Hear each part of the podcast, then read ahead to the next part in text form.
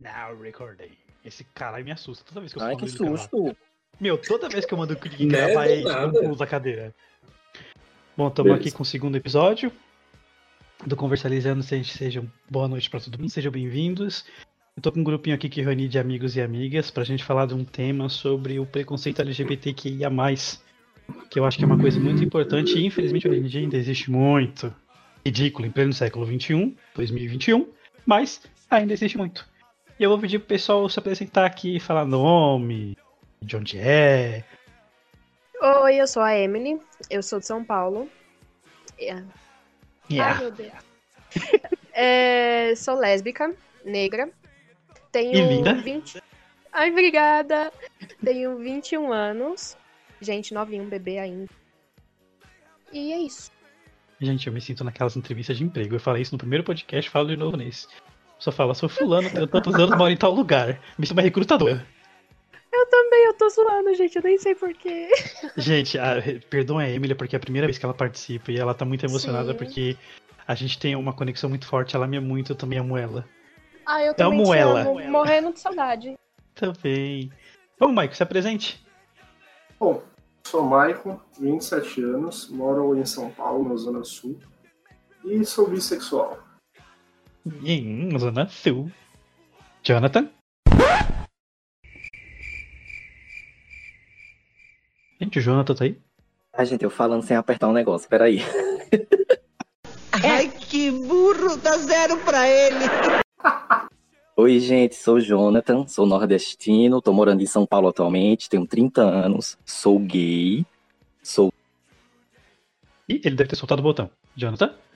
Miranha, botão. Lembra de apertar o botão. Vocês não estavam ouvindo?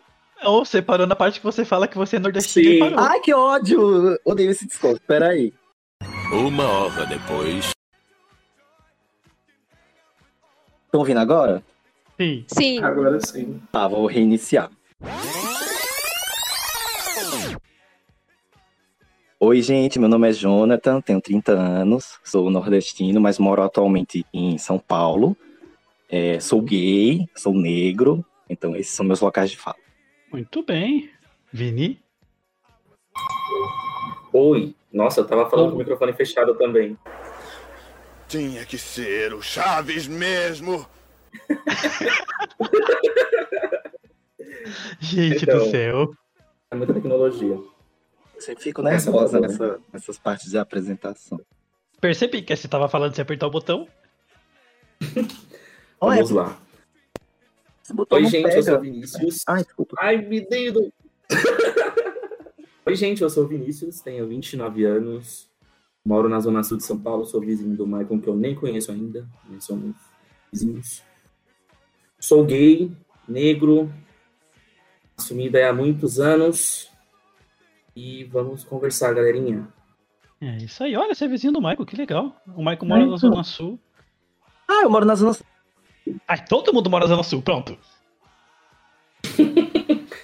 Mas que parte da zona sul vocês moram? sulista. Aonde? Eu moro próximo a Diadema. Eu moro na Vila das Belezas. Por que, que a gente tem contato com Miranha? Só pra constar. É o quê? É o quê? Nada não. Eu Eu não- moro no, no Safomã, em Piranga. Ah, eu fiquei curioso. O que foi que você falou? Não em sul, em sul diferente. É, vocês moram em pontos diferentes do Sul. A Emily é da Zona Leste, eu era da Zona Leste, tô na Zona Norte agora. Quero falar pra vocês, fazer uma pergunta. O que, que vocês acham? Qual o ponto de vista de vocês? Em pleno século XXI, a gente ainda sofrer preconceito, homofobia, discurso de ódio, in- intolerância. É incrível isso, né? É, acho que vamos fazer um papo oculto agora. Acho que a gente tem como olhar isso de duas formas. Por mais que a gente está em pleno século XXI e a homofobia não deveria existir, ainda existe muito aquele preconceito embutido, aquele preconceito criado, tanto pela falta de informação quanto pela falta de contato. Então, não que isso justifique, tá? Acho que uma coisa não justifica a outra, mas a gente lida com pessoas diferentes, com pessoas de âmbitos diferentes, e eu digo aí pela minha experiência Eu tenho uma família aí que tem aproximadamente 140 pessoas e eu vim o único do meio da comunidade LGBT no meio. Então, a falta de vivência com pessoas do meio uh, é um ponto bem impactante, pelo menos para minha realidade. Ah, caramba, Michael, você é literalmente a ovelha colorida da família. Caramba. Exato. Então, a última vez que eu fiz a contagem, hoje isso deve estar maior. Meu pai, ele tem nove irmãos. Cada irmão teve quatro filhos. Desses quatro vieram mais quatro, e aí a árvore genealógica vai se expandindo. E dentre essas cento e tantas pessoas aí da última contagem que a gente fez, eu sou a única ovelha colorida da família. São todos héteros, são todos uh, vamos colocar aí 80% deles brancos, e a cabeça deles é muito fechada em relação a isso, porque sai do berço já vendo aquele, aquele cenário bem, bem heteronormativo, de todo mundo é hétero, homem só se relaciona com mulher, mulher só se relaciona com um homem, e aí vem a minha pessoa uh, perdida no meio desse povo todo, que aí entrou em inúmeras situações, cenários, histórias etc., uh, ah, para tentar tirar um pouco desse preconceito. Não que eles não tiveram contato com outras pessoas do meio ao longo da vida, mas acho que quando você tem um contato externo, quando você tem um contato interno, é coisa diferente. Porque existe muito também um, um preconceito que a gente vive aí no dia a dia. É, ah, eu gosto de viado, mas longe da minha família. Na minha família, não. E aí é aquele momento que a gente para e, tipo, por que na sua família não? E aí quando esse papel entra, que a gente vive esse papel dentro da família, a história é completamente diferente. Exatamente. É, é uma frase muito comum de se ouvir, né? Falando assim, ah, eu não tenho preconceito, eu aceito. Mas na minha família não. Já, já chegaram a falar assim para mim, ó, eu não tenho preconceito nenhum, não, não tenho nada contra, mas os meus filhos não. Os meus filhos eu não aceito. Eu achei engraçada essa situação, porque um dos filhos da pessoa se assumiu. Aí eu falo, gente, como o mundo dá volta, né? É exatamente isso, ainda mais esse contexto familiar, porque sempre foi rodinha de piada o filho do outro ser gay, ser lésbica, ou ter um comportamento, entre aspas, diferenciado, um homem, um menino com um comportamento mais feminino, que escuta músicas um pouco diferentes do, dos demais meninos. Então a piada é pronta quando é para o filho dos outros, mas quando é dentro da própria família, todo mundo se choca, todo mundo vira as costas. Isso aconteceu comigo. Então, até pegando o gancho do Michael quanto a isso, é, eu, eu não sou o único gay da minha família, tanto por parte de pai, tanto por parte de mãe, mas eu fui o primeiro a me assumir. Na verdade, eu fui o primeiro a ser assumido pela família, né? Porque eu descobri depois que eles já sabiam, entre aspas, que eu era gay.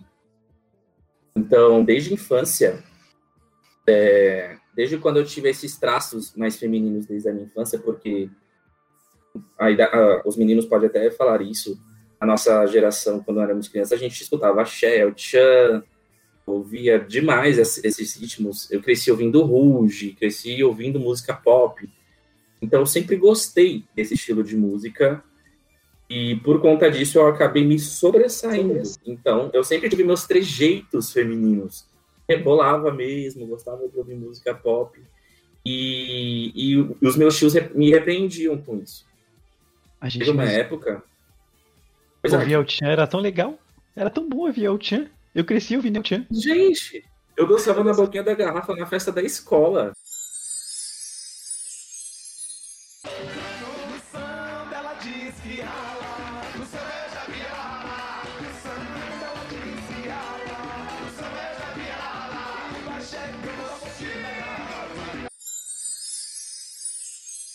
Meu Deus!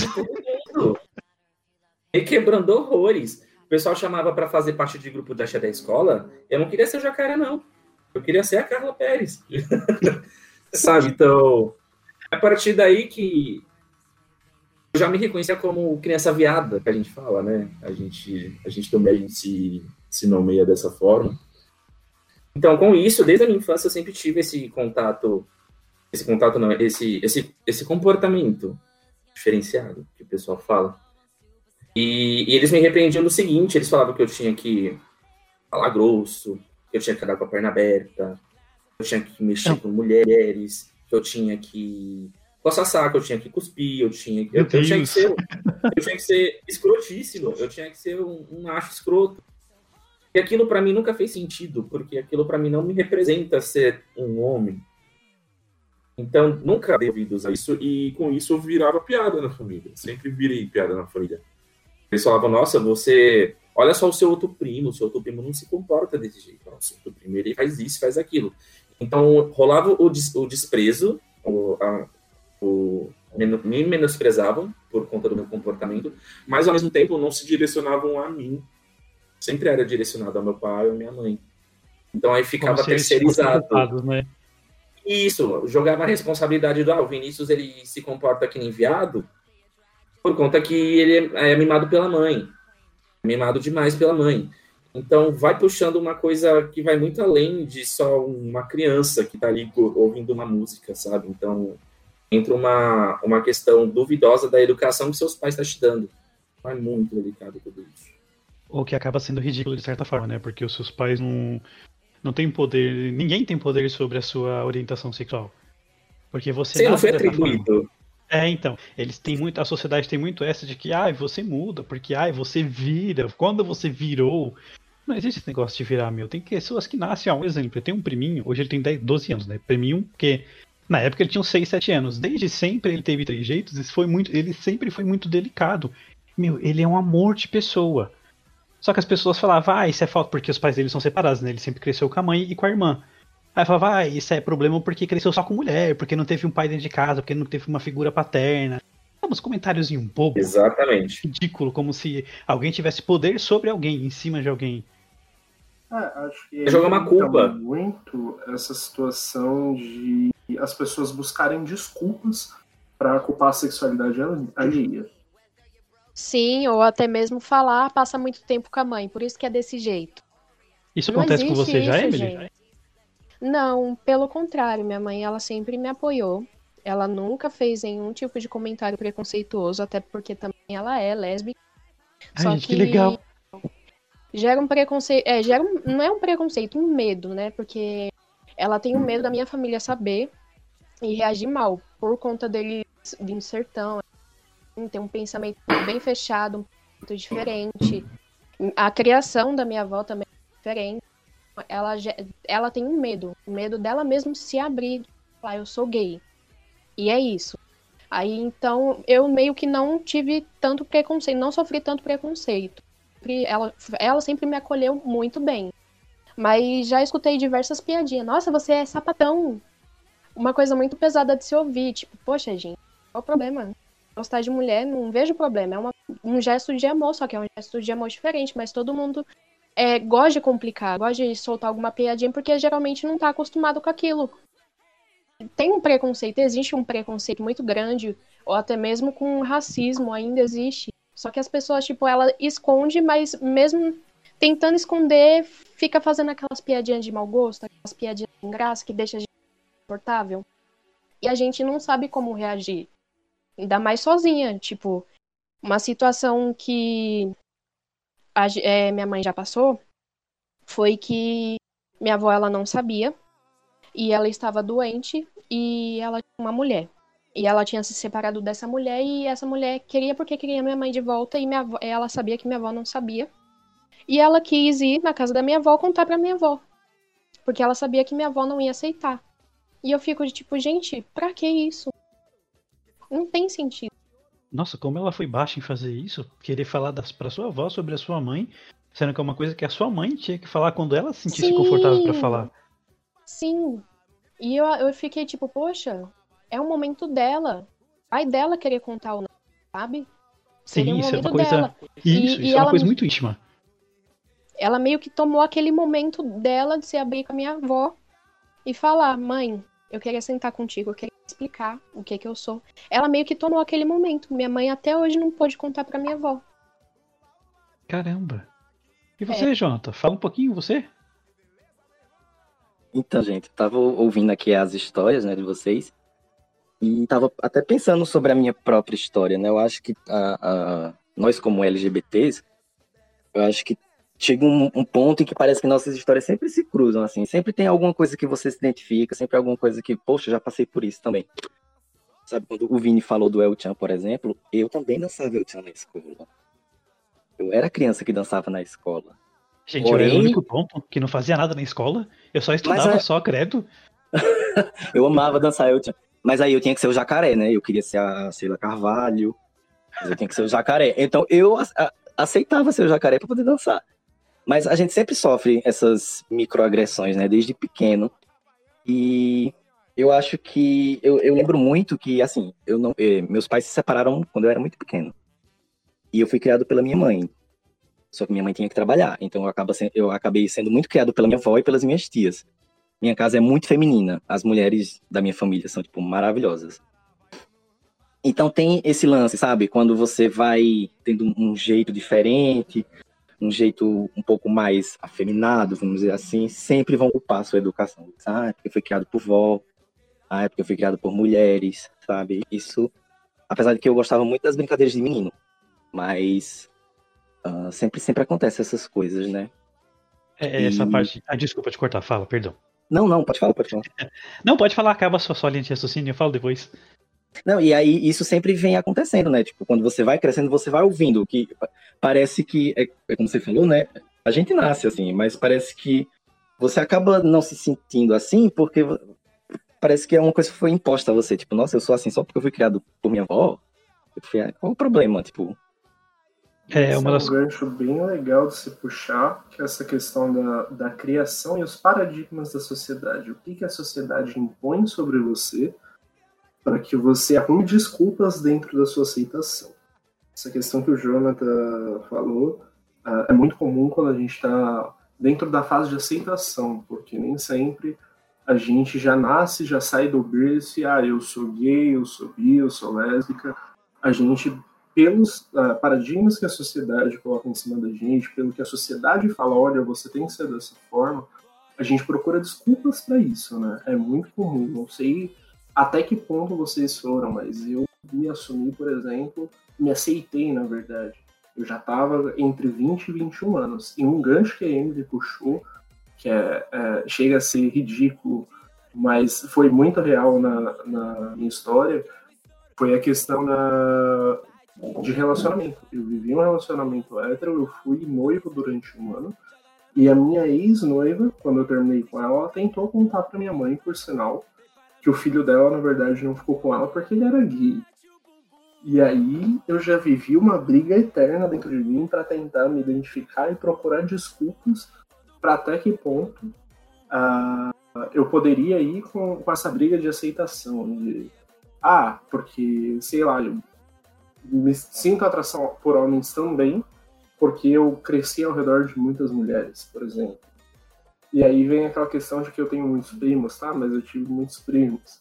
E aí veio a, a grande briga eterna que eu, que eu tive com a, a, minha aceitação, que foi até dos meus 20, até mais ou menos entre 20 e 21 anos, para conseguir achar minha identidade e falar, poxa, eu sou bissexual, eu não sou nem hétero nem gay. É umas coisas realmente, né, que, que, que as pessoas falam que não tem lógica, sabe? Elas querem usar teorias e paradigmas. Ah, foi falta de pai. Ah, foi falta de mãe. Cara, eu cresci com meu pai. Os meus pais são separados desde meus 4 anos de idade. E, e eu cresci com meu pai. E tipo assim, eu tinha a figura paterna. Eu não, eu não justifica porque eu sou gay. Ah, ele cresceu com o pai dele. Sabe, umas coisas que o pessoal quer falar assim que não bate, não tem coerência. É, e, e, tipo, eu lembro muito bem quando eu era. tava começando a adolescência, eu ainda não me entendia como gay, né? Então, tipo, eu via todos os meninos uh, já começando a, a, flertar com as meninas, sabe? Aquela coisinha de escola. E eu queria fazer aquilo também, porque eu achava que era aquilo que eu devia fazer.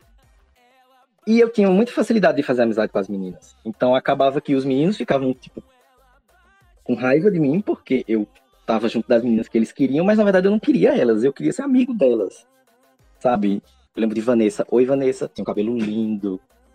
É, quadril assim o cabelo dela eu queria ser o melhor amigo dela. Só que ao mesmo tempo eu sentia que eu devia tipo, gostar dela como, sabe, homem e mulher. Mas no fundo não era isso que eu queria.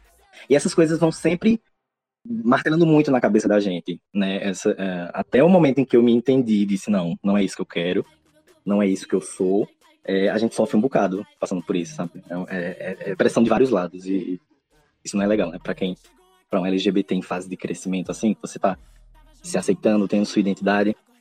Eu imagino que pro Michael, por exemplo, como ele é bi, a gente até zoa e tudo, mas tipo, eu acho que é mais difícil ainda, porque uh, os, o hétero e o gay são o, os extremos, né? O bi vai ser sempre colocado ali no meio como indeciso, como a pessoa que não sabe o que quer. Ah, mas você é gay, você só disse que é bi para não parecer não sei o quê.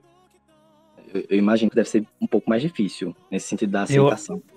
Eu, eu imagino que dentro do LGBTQ+, depois da letra T, acho que um, um dos julgamentos maiores que a gente tem é dentro da letra B.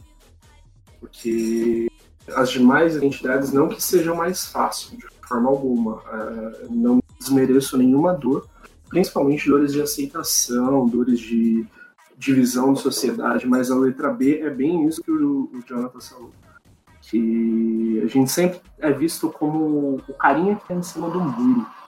Uh, você é, é, gay demais para gostar de uma mulher, mas você é hétero demais para gostar de um homem. É, essa parte do, do ter a. a fala, pessoal fala, nossa, é, é ridículo isso, gente, mas eu já ouvi muito já. Falar, ah, mas então você não sabe o que é. Ah, então você é indeciso. Ah, então fingindo. Ah, então isso é só você não é bi, você é gay, você só usa bi por uma desculpa, porque você não se aceita. O que o Michael falou e o que o Jonathan falou, da parte da aceitação é realmente muito pesado, muito pesado. Eu acho que todo mundo passa por essa fase de você começar a prestar atenção diferente. Puta, eu tô prestando atenção diferente naquele menino, mas será que isso é certo, isso é errado? Aquela questionamento, aquela dúvida, aquela coisa que você fica, será que pode, será que não pode? faz, será que não faz, será que é, será que não é? E aquilo vai pesando em você, cria um peso, como se fosse a responsabilidade do mundo nas suas costas. Então acho que todo tá mundo tem essa fase. Sim, é todo Sim. mundo tem essa fase de, de, de, ficar assim, ai caramba, para onde eu vou? O que, que eu faço? Quem eu sou? Ou até mesmo um certo então, medo isso, também. Sim. É muito medo, porque é tudo muito, é tudo muito rápido e é tudo muito cedo tem muitas pessoas começam a tomar essas decisões, entre aspas, decisão de ah, vou me aceitar ou vou me assumir com 14, 13 anos. Eu mesmo, eu tive um conflito interno quanto a isso. Eu entrei na igreja, inclusive, igreja evangélica. Gente, igreja é outro ponto bem complicado.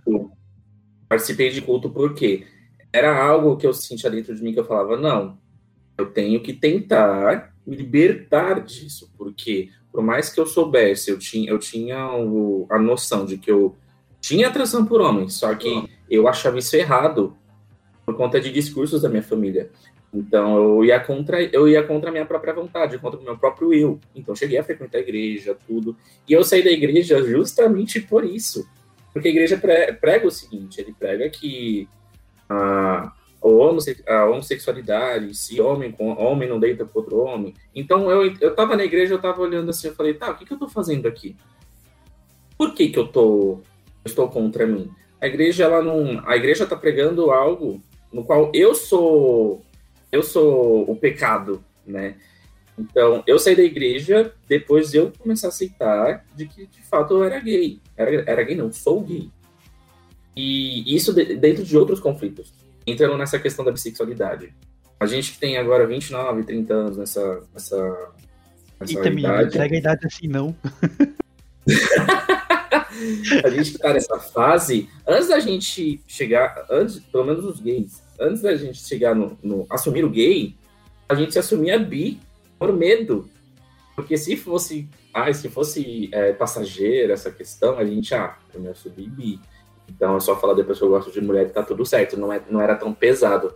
Então o bi, hoje em dia, ele é intitulado como, como indecisão por conta dessa transição. Porque, pelo menos na, na minha geração, quando eu era mais novo, era Nossa a primeira geração, opção né, filho? Porque eu, você, o Maico e o, Joana, e o Jonathan tem tudo a mesma idade. Só a Emily, é, a Emily, a Emily é, é a mais novinha da gente, gente. Um bebezinho. Um bebezinho. Um bebezinho. Então a gente, a gente assumia bi porque o impacto era menor, porque tinha o processo de gostar de mulher no meio. Então, caso visse que depois de muito tempo, ah, não, eu gosto de. Eu, eu, eu sou ci, eu sou, sou hétero, eu só falar que eu sou hétero e tá tudo bem, é menos impactante. Porque aí se eu falasse que eu era gay e depois não sou mais gay, aí ia falar, ué, mas como você é um ex-gay? Então, isso quando eu era mais novo era um conflito foda, era forte na minha cabeça. Então eu tive muitos problemas quanto a isso. Fora outras coisas que eu passei também. Tipo, fui abusado sexualmente por um vizinho meu. Então, muitas coisas nessa época de 14, 15 anos passaram na minha cabeça que me formaram hoje como um homem gay negro que eu sou eu sou assumido hoje. Mas várias outras histórias, gente, mas vamos trocando figurinhas que a gente vai entrando aí, porque é muita coisa. Um gancho que você deu é. para falar da religião, eu tenho certeza, e um gancho que o Jonathan deu, três ganchos, gente. Um que o Jonathan deu e dois que o Vini deu. O Jonathan falou que geralmente essas histórias nossas se cruzam, e olha como é engraçado e é verdade. A, a história que o Vini acabou de contar sobre religião, eu passei pela mesma situação e o Michael também, não foi, Michael? Sim, passei bastante por essa fase, inclusive, quando eu comecei a entrar na, na minha briga de identidade, né? Porque eu já estava aí com os meus 17 anos, quando veio essa coisa mais. Por crescer dentro de um, de um meio machista, de, um, de uma família que não tem a criação totalmente brasileira, minha família é portuguesa, vir essa coisa de ser hétero é algo muito sério. Ah, quando eu cheguei no, no ápice da, da, minha adolescência, e nos meus 17 anos, foi quando eu parei, poxa, eu preciso tentar me livrar dessa, dessa atração que eu tenho por homens também, porque é errado seguir. E é, era engraçado que, assim, dentro da, da minha cabeça, por conta de criações e até mesmo pelo, pelos bissexuais não serem tão reconhecidos, era aquela coisa de ou você é hétero ou você é gay. E aí eu olhava, eu gosto de meninos, mas eu gosto de meninas. Meninas são bonitas e meninas me atraem. Meninos também. E aí foi onde eu entrei no ápice da minha adolescência, conheci o pessoal da igreja, entrei e eu lembro que o meu pedido maior sempre era: meu Deus, me livra desse desejo de gostar de menino, porque isso é errado, isso é muito errado. E aí vinha a religião como uma muleta para você tentar se esconder, esconder sua identidade, para pegar e tipo, eu não posso ser isso, Deus me ajuda, religião me ajuda, e você recorre para onde você quer recorrer para tentar esconder isso, porque ah, acaba se tornando uma dor para gente. É uma dor muito grande. É, a dor é tão grande que ela acaba, ela acaba forçando que a gente peça para a gente não ser algo que a gente é. Arranca isso de mim, essa história do Michael eu já passei por isso, igualzinho, literalmente igualzinha. A, a gente fala, puta, não quero isso para mim, não quero sofrer, não quero sofrer com isso, quero sentir dor, não quero ser olhado torto, não quero dar desgosto. E a gente pensa muito em pai e mãe também, né? Fala, puta, não quero ser um desgosto pro meu pai e pra minha mãe. Mas a gente não é um desgosto. Só que a sociedade põe uma pressão tão grande em cima, tão grande em cima, como se fosse errado, como se fosse ruim, que a gente pecado. se sente errado e ruim. Isso, pecado também, Emily. A gente se sente assim. É ridículo, gente. É, e se você é parar para pensar, você parar para pensar quantas pessoas estão deixando de ser livres e viver suas vidas felizes, porque, sabe, tem uma questão de religião, tem uma questão de igreja podando ela, sabe? Quantas pessoas não estão na igreja, mas não é ali que elas queriam estar, sabe? Elas estão ali justamente para tentar se livrar dessa coisa que não é uma coisa que você se livra, sabe? Tipo, é, é bem, bem, eu acho ruim pensar isso, sabe? Uh, eu não tive essa, esse contato com a religião tão forte, porque minha, minha família é muito católica. Porque eu ainda fiz primeira comunhão, fiz tudo, mas logo que eu comecei a perceber que a igreja era. não seria um ambiente legal para mim, pela como eu já estava me entendendo como, como gay e tudo, eu caí fora. Então, minha família sempre foi, não foi assim, assídua na igreja. Então, eu tive essa, entre aspas, essa, esse privilégio. Eu, eu, imagino quanto de gente não tem por aí que ainda sofre isso até hoje, né? Tipo, gente que se casou por pressão da sociedade, da igreja, da família. E tudo, e não vive a vida feliz, né? Porque... Tem, tem sim. Tem até um amigo meu que. Meu, eu, eu nunca, mas nunca. Peraí, Vini, que você já fala. tem um amigo meu que eu não, nunca mas... suspeitaria que ele é gay. Nunca. Ele, a gente, eu era da congregação, eu era batizado, músico oficializado, tocava flauta, Eu ia na igreja dele direto, a gente tocava junto, porque lá na, na congregação é assim. Os, os instrumentos, todo mundo senta com todo mundo. Tipo, violino senta com os violinos, flauta senta com flauta, clarinete com clarinete, e aí vai. Até formar a orquestra. E, meu, ele, era, ele casou, teve uma filha, depois de um tempo ele se separou, se assumiu. Hoje ele é casado com um cara. Então, assim, realmente tem muita gente dentro da igreja, até hoje. Tem muita gente dentro da igreja que tá lá para tentar ser o normal, entre aspas. Que não existe normal, gente, mas elas estão lá para tentar fazer isso. Falar, ah, eu quero ser normal, entre aspas. Ou que a sociedade coloca ali, vamos se dizer, num placar, você tem que ser assim. E isso é o ser normal. Porque a igreja em si, ela prega muito, é, vamos se dizer, a, o começo de tudo, Adão e Eva. Foi sempre Adão e Eva, então tem que terminar sempre Adão e Eva. Tem que ser homem com mulher e mulher com homem. Não pode ser diferente disso, porque se você for diferente disso, você é um pecador.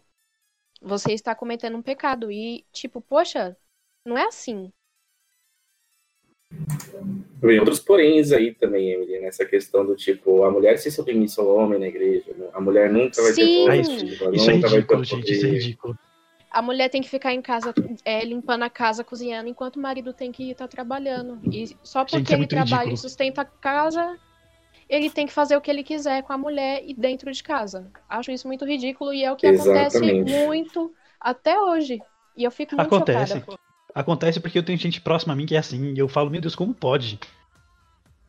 Você se submeter Mas só- a essas coisas. Sim, porque é, é- é complicado. Eu, eu uso essa referência de uma amiga de trabalho, que ela, ela é da igreja evangélica e tudo. Ela se casou agora, ela tem 20 anos.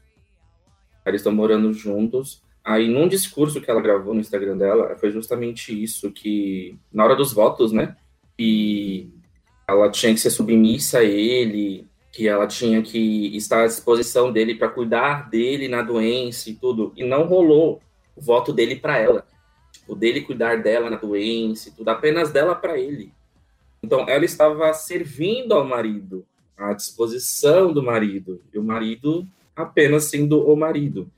Então, é, é muito delicado, é muito pesado isso, porque você está expondo a pessoa a ser totalmente submissa àquilo.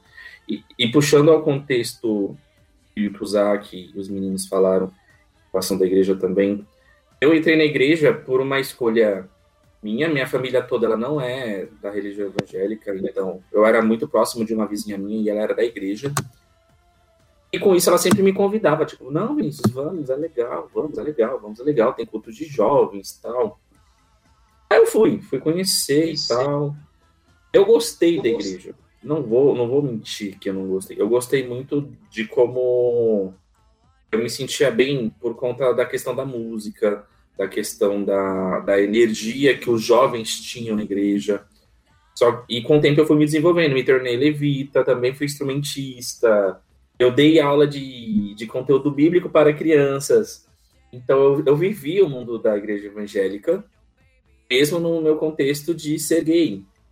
Na, tá naquele processo de sou ou não sou, aquele processo de aceitação. Então eu tive a visão é, do, da, de dentro da igreja, quanto a igreja olhava para o homossexual, olhava para a mulher, olhava para os outros tipos de, de relacionamentos que não eram legais na igreja. E, e o meu lado deu ser gay. E, e outra, eu também testemunhei, Isaac. É, eu era colega muito próximo de um colega da igreja. E depois de muito tempo ele saiu da igreja, assumi, assumiu ser gay. Hoje é casado também. E a gente conversando sobre isso, ele entrou na igreja justamente de querer se livrar dessa culpa de, de gostar de homem. Ele falou exatamente dessa forma. E é muito pesado, porque as, as pessoas, antes delas se assumirem de fato, elas fogem, elas querem fugir dessa culpa, justamente dessa questão de não decepcionar a família, não se decepcionar. Ah, o que, que minha família vai pensar? O que, que eles vão falar? O que, que eles vão dizer? E a gente, nesse momento, a gente nunca para para pensar no que, que a gente quer, no que, que a gente está feliz. Então a gente sempre vai buscando o que os outros vão validar, e não a nossa própria validação. E, e puxando um pouco mais para a atualidade, é, eu tenho me desconstruído muito também é, quanto ao ser gay, porque mesmo sendo gay, eu fui estruturado a ser um gay machista. Eu falo, eu era um gay machista, um gay homofóbico, um gay gordofóbico. Então, quando eu era mais novo e assumi, já assumido gay e tudo, é, eu falava que não é, eu falava que eu não me relacionava com gays afeminados. Porque eu achava aquilo ridículo. Eu achava que não era, não era necessário o gay ser totalmente feminado, querer escandalizar, querer dar pinta, que eu falava dessa forma. Porque se fosse para ficar com gays daquele jeito, eu ficava com mulheres. Eu tinha esse seguinte discurso, esse discurso machista, esse discurso ridículo. Porque, por mais que eu fosse gay, eu tentasse, é, eu tentasse aceitar isso, eu cresci no meio machista. Então, e... eu, tive, eu, eu tive que ter essa desconstrução ao mesmo tempo. Do eu ser ah. gay e de, poxa, tem. Eu sou gay, mas, poxa, eu não sou, eu não sou um modelo do gay. E, e, e o homem ser gay, não, necessariamente o gay não precisa ter uma figura masculina, tem que ser um homem grande, um homem forte, um tipo super-homem, estereótipo de super-homem. Eu tive o crescimento de modelo do homem ideal para isso. Então, com o passar do tempo, eu, eu venho me desconstruindo muito quanto a isso. Olha, eu acho que da nossa idade, mais ou menos, não são todos, tá? Porque toda regra é sua exceção. Mas eu acho que a grande maioria foi assim. Porque do mesmo jeito que você mudou, eu também é. Eu era igualzinho você. Eu tinha aquela, aquela, aquela visão que eu tinha que seguir, mas eu tinha que eu não podia dar pinta, eu não podia ter trejeito, eu não podia falar fino, eu não podia usar um cabelo comprido. É, sabe, são coisas bobas que você vê assim, meu, você para pra olhar para você no passado você fala, meu, como eu era idiota. Como eu deixava as pessoas me manipularem sobre que, o que, como eu tinha que ser ou pensar ou agir essa coisa de ter rótulos complica, é muito complicado. Não, não, eu acho que o ser humano, enquanto ele dá rótulo para outro ser humano, é muito complicado, é muito desnecessário, na verdade, dar rótulos. Eu acho que é um processo natural, visto a sociedade que a gente tá, você crescer sendo machista, sendo, enfim, gordofóbico, racista, entre outras coisas. Vai de você desconstruir, né? Eu, eu também passei por isso. Logo quando eu comecei a, na minha carreira aqui, é, Carreira eu dizia, eu dizia, não, vou ficar com gay afeminado, não, mas ela, tava eu lá, a própria Gazela, e falando isso. Eu dizia, não, aí hoje eu digo, eu digo, meu Deus do céu, me passava, viu? Mas, tipo, eu acho que todo mundo teve esse processo.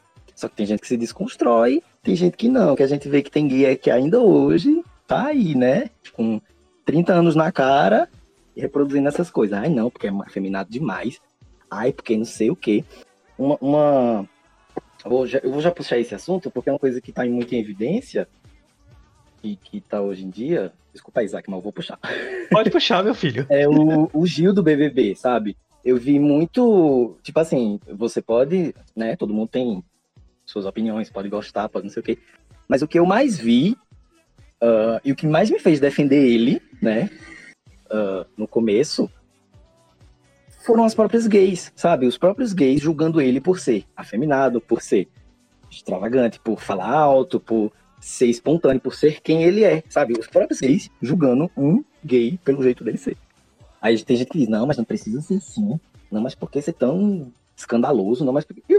Cara, é o jeito dele, sabe? Tipo, é o jeito dele, é essa pessoa, sabe? Em todo canto tem, tem gays assim. Por que ele não pode ser assim?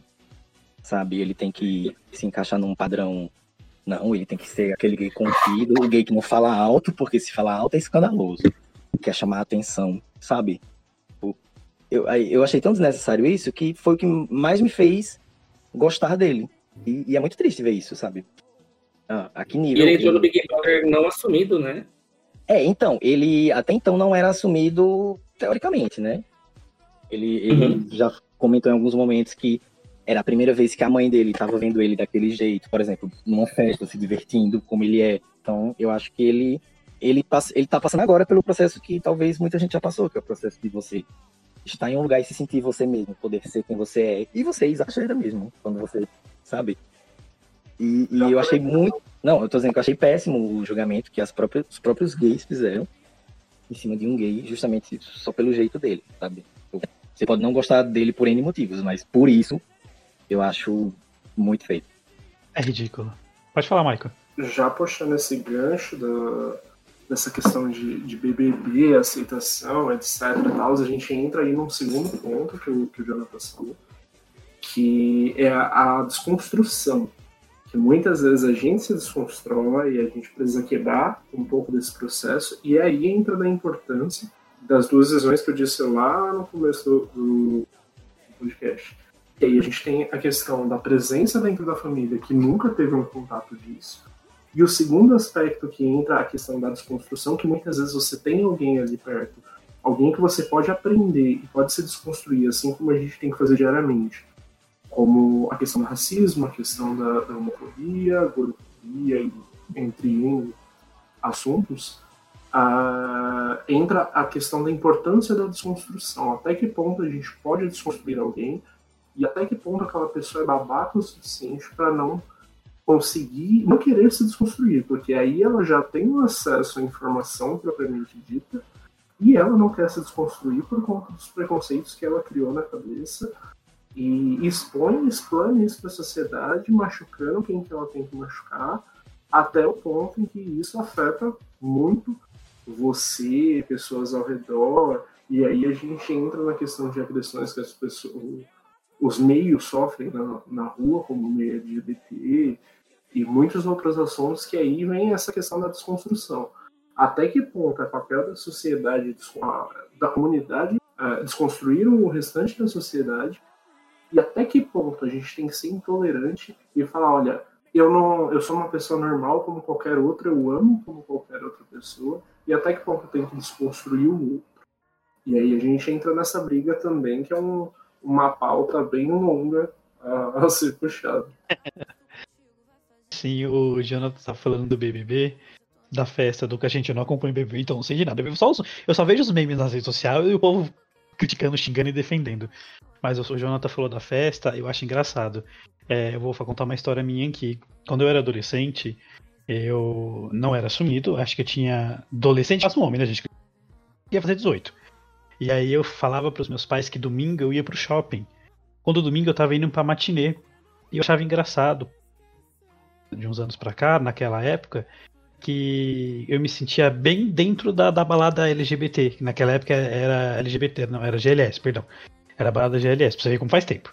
E eu me sentia bem, eu me sentia, sabe, no meio de todo mundo ali, o pessoal dançando, curtindo. Eu não me sentia alguém diferente como eu me sentia lá fora na rua, no meu dia a dia. Dentro da balada, como tinha todo mundo, as pessoas iguais a mim, eu só me sentia mais um. Eu não me sentia um estranho, eu não me sentia um intruso. Eu me sentia eu. E é, é, é chato você parar pra pensar e falar assim, puta, por que eu me sinto assim lá fora? Eu não posso me sentir assim lá fora, não me sinto à vontade para sentir assim lá fora. Meu, a gente tem tanta intolerância, tanta intolerância, que pelo 12 ano consecutivo, o Brasil é o país que mais mata LGBTQI no mundo. E, a, e uma das índices mais, mais altas tá a rejeição familiar. É, isso, é, isso é bizarro de pensar, né? E é, eu acho que todo mundo passou por esse processo. Acho que a primeira balada que eu fui era GLS também, tá, Zac? Então não se preocupe. Uma ali, na mesma faixa. Era GLS também. Mas assim, é, de você para é, o que o Maicon falou, de que, tipo assim, até que ponto a gente tem que desconstruir a pessoa e até que ponto a pessoa quer ser desconstruída, sabe? Até que ponto a pessoa não quer. A, a pessoa quer continuar na ignorância dela, sabe? Porque ela, sabe? Infelizmente, existem pessoas preconceituosas e essas pessoas não vão querer mudar, sabe? Só porque você tá apontando que isso é errado, que isso aqui não é legal, sabe? Tipo, é, é, vai dar outra pessoa também. A gente luta até onde a gente pode. Né? Eu, eu, também tem um momento que você falta paciência de ser didático e dizer, olha, então. Olha, então você sabe? vá caçar o que fazer. É, pra não dizer outra coisa. pra não dizer outra coisa, você vai caçar o que fazer. Já outra coisa direto, na lata. Já, o Maico já é mais rude, já. O Maico já vai pra casa do caralho. Exatamente. Já vai na voadora, né? E eu não mas, tenho muita paciência, gente, porque acho que eu costumo até brincar que eu falo que minha ex levou toda a paciência que eu tinha embora. Porque ela foi um, um teste de paciência, principalmente de aceitação. Porque eu me questionei muito com ela e ah, entra bem essa questão de até que ponto você pode desconstruir alguém. Não é nem até que ponto eu tenho que ir, até que ponto eu posso fazer isso. E eu brigo constantemente com a minha família e até mesmo puxando esse gancho do Isaac da rejeição, é, chega a ser cômico o, o, a quantidade de vezes que o meu pai tentou me expulsar de casa, tudo por conta que eu era bissexual e eu estava namorando um homem E o cenário mais recente que eu tenho de discussão com ele, que tem coisa de dois anos, ele tentou me colocar pra fora de casa. Então, chega a ser cômico e ao mesmo tempo triste de você tentar desconstruir alguém, de você tentar fazer a, a pessoa ter uma visão mais evoluída do que é o meio LGBT, que não se limita ao que eles pensam, etc., que é tipo só aquele julgamento supérfluo que eles têm, e a nossa verdadeira realidade. Então, é, chega a ser bem, bem chato e bem pesado isso. O pessoal tem a, a, a visão que ah, é gay, tudo gay é safado, todo gay é infiel e todo gay é promíscuo. Meu, eu, eu cansei de ouvir pessoas falarem para mim que relacionamento gay não dura. Que não existe casamento gay durável e blá blá blá, isso que é sachê. Isso eu achei ridículo. Exatamente. E, e também que gay era HIV. E foi algo que eu escutei muito na minha família. É, porque eles falam que, tipo, Vinícius, é, você é gay, então você tem que tomar cuidado que maior, as maiores chances de você contrair HIV é, tipo, são muito grandes. Meu, isso não. também é ridículo. Eles associarem a doença à, à, sexualidade. Puta que pariu. É, você ser gay é uma sentença de morte, né? É. Só de você ser gay já é uma sentença. Aí você. É um peso gigantesco. É. outras ah, coisas, é. nossa, acabou. E só contando um pouco a minha história, envolvendo a história de vocês em relação à balada GLS. Era a nomenclatura antiga, tá, gente? É, gente, a gente é uma, somos umas senhoras, então a gente usava GLS na época, tá? Agora GLS, é que ia mais. Tudo maricona. Tudo maricona. é, em idade fala... gay a gente é maricona mesmo. Em idade gay eu já devo ter uns 55. Meu Deus! É bem isso mesmo. Mas é, é engraçado isso, porque quando eu era bem novinho, para que eu conseguisse ser gay, na minha plenitude, eu tinha ir nas matinês. Quem é de São Paulo sabe, é, principalmente aquela região da República, Largo do Arocho. Ah, República, filho. Ah, Largo do Arocho, República, acho que é foi o point de muita gente. Lá era o point é, GLS de São Paulo, uns 15 anos atrás. Então frequentava barzinhos, é, frequentava as matinês. Até hoje lá é um ponto de GLS, mas são de pessoas, são de gays mais velhos a gente se, intitula de maricona. Daqui a pouco a gente está frequentando a Vera de Carvalho de novo. então era justamente isso. É, eu chegava nas baladas, assim, nas matinês, eu, eu ouvia aquela música pop, o pessoal dançando, assim, batendo o cabelo. Eu lembro da minha primeira vez na túnel. Quando eu fui na túnel a primeira vez, eu tinha acabado de fazer 18, 19 anos. E eu vi o primeiro show drag, bate-cabelo. Se eu não me engano, quem estava apresentando era Silvestre Montilla. Ah, Silvete Montilla, eu gosto tanto dela. É isso, meu nome é Silvete Montilla, modelo, manequim, trabalho na Rua Augusta porque eu gosto. Entendeu? Então, sim, gente, vocês estão olhando visual, ó, cata. Ó, ó, e o cozinho sofrido, né, gente? Nossa, e tocava Lorena Simpson pra cima e pra baixo. Que é a Lorena, Lorena Simpson, Simpson foi o álbum. Meu Deus, como a gente tá velho. Bombando na época. Aí eu olhava para aquilo e falava, gente, e eu amando tudo aquilo, me identificando. Aí era lá que eu conseguia me extravasar, era lá que eu conseguia olhar para outros rapazes sem medo de, de ser. De, de ser é, julgado. Ser julgado, de, sem medo também de ser. Como é que fala? É, você olha para uma outra pessoa, outra pessoa não é também, aí rola aquela estranheza, sabe? Uma, tipo uma então, rejeição? Isso, tipo uma rejeição. Então era um lugar que eu me sentia pleno. Eu falava, caraca, é isso, sabe? É disso que eu gosto. É, de, é, eu sou, é, é isso. isso. Eu sou eu. Isso, isso sou eu, estou no meu lugar. Então, aos poucos, eu fui me entregando e me libertando é, desse escudo, desse escudo hétero que a gente gosta de, gostava de vestir para tentar fugir da nossa realidade. E, e cara, como, como era, como é libertador. Isso me lembra um pouco também quando eu me assumi gay. É, vou, só, vou só dar uma resumida. Eu tava indo pra uma festa de um amigo meu na Zona Norte. Eu tava dentro do trem. Aí me deu, me deu um estalo. Me deu um estalo. Eu falei, não, eu preciso comportar minha mãe que eu sou gay. Eu tenho que parar de mentir pra ela. Porque, não lembro quem foi que comentou. É, eu falava que eu ia pra Lan House. Mas na verdade eu não ia pra Lan House, não, gente. Eu ia pra Autorama no Ibirapuera. Pra quem é mais velho, já ouviu falar do Autorama. Eu, esse eu desconheço. um lugar de pegação dentro do Parque Ibirapuera. Meu Deus. E, e eu menor de idade, 17 anos. E, poxa, eu tava. eu, eu tava me expo, eu, eu tava me expondo ao perigo. Além de ser menor de idade, eu tava num, num lugar até que era considerado, é, considerado um ponto de prostituição. Caramba. Então, Nossa, sim, Isaac. É, é, Autorama era bem pesado quanto a isso. Então, poxa, é, eu falava para minha mãe que eu estava num lugar, mas eu estava fazendo outra coisa. Então, é muito perigoso, até para integridade física, você mentir, ao ponto de você se deslocar para um lugar no Ibirapuera à noite, para poder é, viver a, a, a, sua essência, de que era conhecer outros gays, se relacionar com outros homens gays. Isso.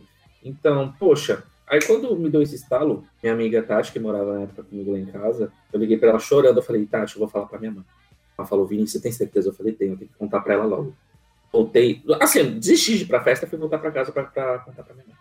Cheguei em casa, assim, já chorando, soluçando, aquela... Morreu alguém já. Só aquela pronto, morreu cena- alguém. Aquela cena toda, quando eu cheguei chorando... Cena de falou, novela mexicana. E que foi? Eu não conseguia falar, gente. Eu chegava. Eu, sério, eu, não, eu soluçava, chorava. Aí a Tati falou assim: Vini, você quer que eu fale e você só concorda? Você dá sinal positivo ou negativo com a cabeça? Eu. Aí beleza, minha mãe tava cozinhando. Aí tava meu tio e meu padrasto sentados na mesa. Aí a gente foi pra varanda. Aí a gente pegou as cadeiras, sentou. Aí ficou a Tati do meu lado, eu sentado e minha mãe sentada na minha frente me olhando. Eu já era assumido bi, tá? Eu tinha conversado com a minha mãe sobre bissexualidade. Aí quando eu sentei, assim, a Tati falou assim, tia, o Vinícius quer te falar um negócio. Ah, o que que foi, filho? Aí eu não consegui falar, né? Tava... Aí ela falava, então, tia, o Vinícius, ele gosta só de homens. Então, nesse caso, ele é gay, tá bom?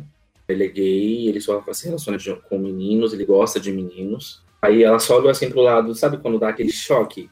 Ela- aí ela, ela virou assim o, o- a cabeça pra mim olhou. Eu só balançando a cabeça positivamente e não parava de chorar. O meu maior medo era justamente a rejeição, de não ter o apoio da minha mãe naquele momento e de acontecer alguma coisa comigo, de ser expulso, de ser xingado, de ser qualquer outra coisa negativa. Ela Mas- olhou assim pra mim, aí ela perguntou assim: O menino que você trouxe aqui, foi ele que fez isso com você? eu tinha levado um amigo meu em casa. Esse meu amigo ele era gay e era amiguinho, assim, que a gente dava os beijinhos. É, amiguinho com benefícios, Ela- né? Isso, o, o amigo colorido. Só que eu levava em casa como amigo, né? Até porque não então- podia falar mais do que que era, né? É, eu não poderia falar mais. Aí eu falava, não. Aí depois que eu me recompus um pouco, eu falava, não, mãe, não, nada disso. Ela só olhou assim, respirou. Ela só veio na minha direção e me deu um abraço. Ah, meu, essa, Aí ela essa- falou assim, filho, tipo, filho, independente do que você goste, eu só peço que você tome cuidado. Você é meu orgulho, você trabalha, você não quer meu trabalho, você estuda, você é esforçado. Não tenho por que te xingar, não tenho por que te expulsar de casa. Eu não tenho por que te desrespeitar. Eu só quero que você sempre conte comigo e me fale tudo. Não esconda nada. Eu sempre vou te defender. Eu sempre vou estar do seu lado. Nossa, eu não, eu não sei, se- eu não sei que se com vocês aconteceu isso, mas é como se tivesse saído algo de mim. sai um peso gigantesco um das costas. peso. Nossa, é sério, eu, eu- eu lembro dessa sensação até hoje. Quando ela me abraçou e depois ela falou que me amava, nossa, eu me desabei. É como se tivesse saído alguma coisa, algum peso, alguma tonelada das minhas costas. E eu fiquei lá chorando, chorando, chorando, aliviado. Aí na hora veio o pensamento, eu falei, gente, se minha mãe sabe, não importa mais os outros. Não tenho mais por que ficar me justificando pros outros. Essa e isso parte é. do peso, é é, que coisa pode que eu, essa parte do peso eu acho que é uma coisa que todo mundo tem, porque a, a minha mãe reagiu. Infelizmente, nem todo mundo tem a sorte que a gente tem. É, a minha mãe reagiu Uhum. muito parecido com a sua mãe. Ela falou assim: para de ser bobo, menino. Eu te amo da forma que você é. Eu sempre soube. Eu sou, bo- eu sou sua mãe. Você sempre foi diferente e tudo mais. E é um peso que sai que parece que você tava carregando o mundo. E você fala: Meu Deus, como eu me sinto mais leve. Como eu me sinto bem com isso. É porque você para de mentir pra quem você ama também, né? Sim, é justamente isso. Porque você coloca a sua mãe em preocupação, né? Porque você tá mentindo pra fazer outra coisa. E, e se acontece alguma coisa com você? O- Isso fica tudo isso mesmo. comigo aconteceu dessa forma.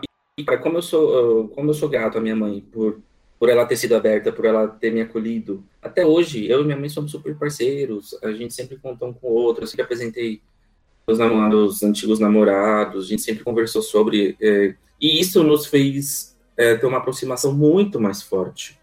Porque quando você acaba mentindo para uma mãe, para um pai ou para um representante seu por conta disso, você se afasta, você recua. Então, cara, como isso foi libertador de diversos pontos, não somente nessa questão de assumir, mas para outras pautas, sabe? Tipo, levava a namorada e minha mãe sabia, pouco me importava se outro parente perguntava, tipo, ah, Vinícius tá levando menino pra sua casa. Minha mãe me defendia com unhas e dentes.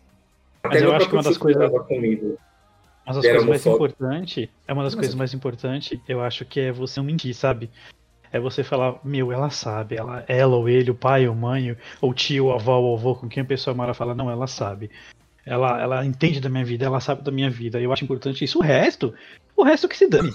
Porque ninguém é tão importante igual as pessoas que você ama, as que você tem próximo a você. Exatamente. Exatamente. Ô, Emily, fala alguma coisa, fala seu ponto de vista como mulher lésbica. Tá muito quieta, menina. Isso. Ai, desculpa, eu tava ouvindo. É porque, tipo assim, eu, como mais nova, não passei por tanta coisa, né? É, eu- e- e E isso eu é uma coisa que a sua geração tem sorte. A sua geração de agora ela tem acesso à informação. Então as pessoas falam, ah, o pessoal tá assumindo mais agora. Não, gente, não é que o pessoal tá se assumindo mais agora. É porque agora a intolerância, ela tem, ela existe, ela existe, mas ela é menor ela é comparada tanta- antigamente. Sim, ela não é como antigamente. Tipo, eu tive um certo medo porque todo mundo sabe, né? E a família em si é criada por um contexto, tem que ser assim, assim. Eu tive um certo medo de falar pra minha mãe, mesmo sabendo que ela também era. Mas ela me apoiou super de boa. Então eu, eu vejo vocês falando e eu fico, tipo, quieta, escutando, porque eu não passei pela mesma coisa. O acolhimento, sim, foi uma coisa, tipo, ela chegar, me apoiar e falar, eu entendo. Só que gera um certo medo da parte dela, né? Por ela ser e também ver o que, que acontece no dia a dia cotidiano, as pessoas gays, as pessoas LGBTQIA, morrendo por serem quem são. Então, ela tem um certo medo de, tipo, ah, você não pode chegar em tal pessoa e falar que é ou não é, que eu tenho medo de qual forma a pessoa vai reagir. Mas ela me acolheu super bem.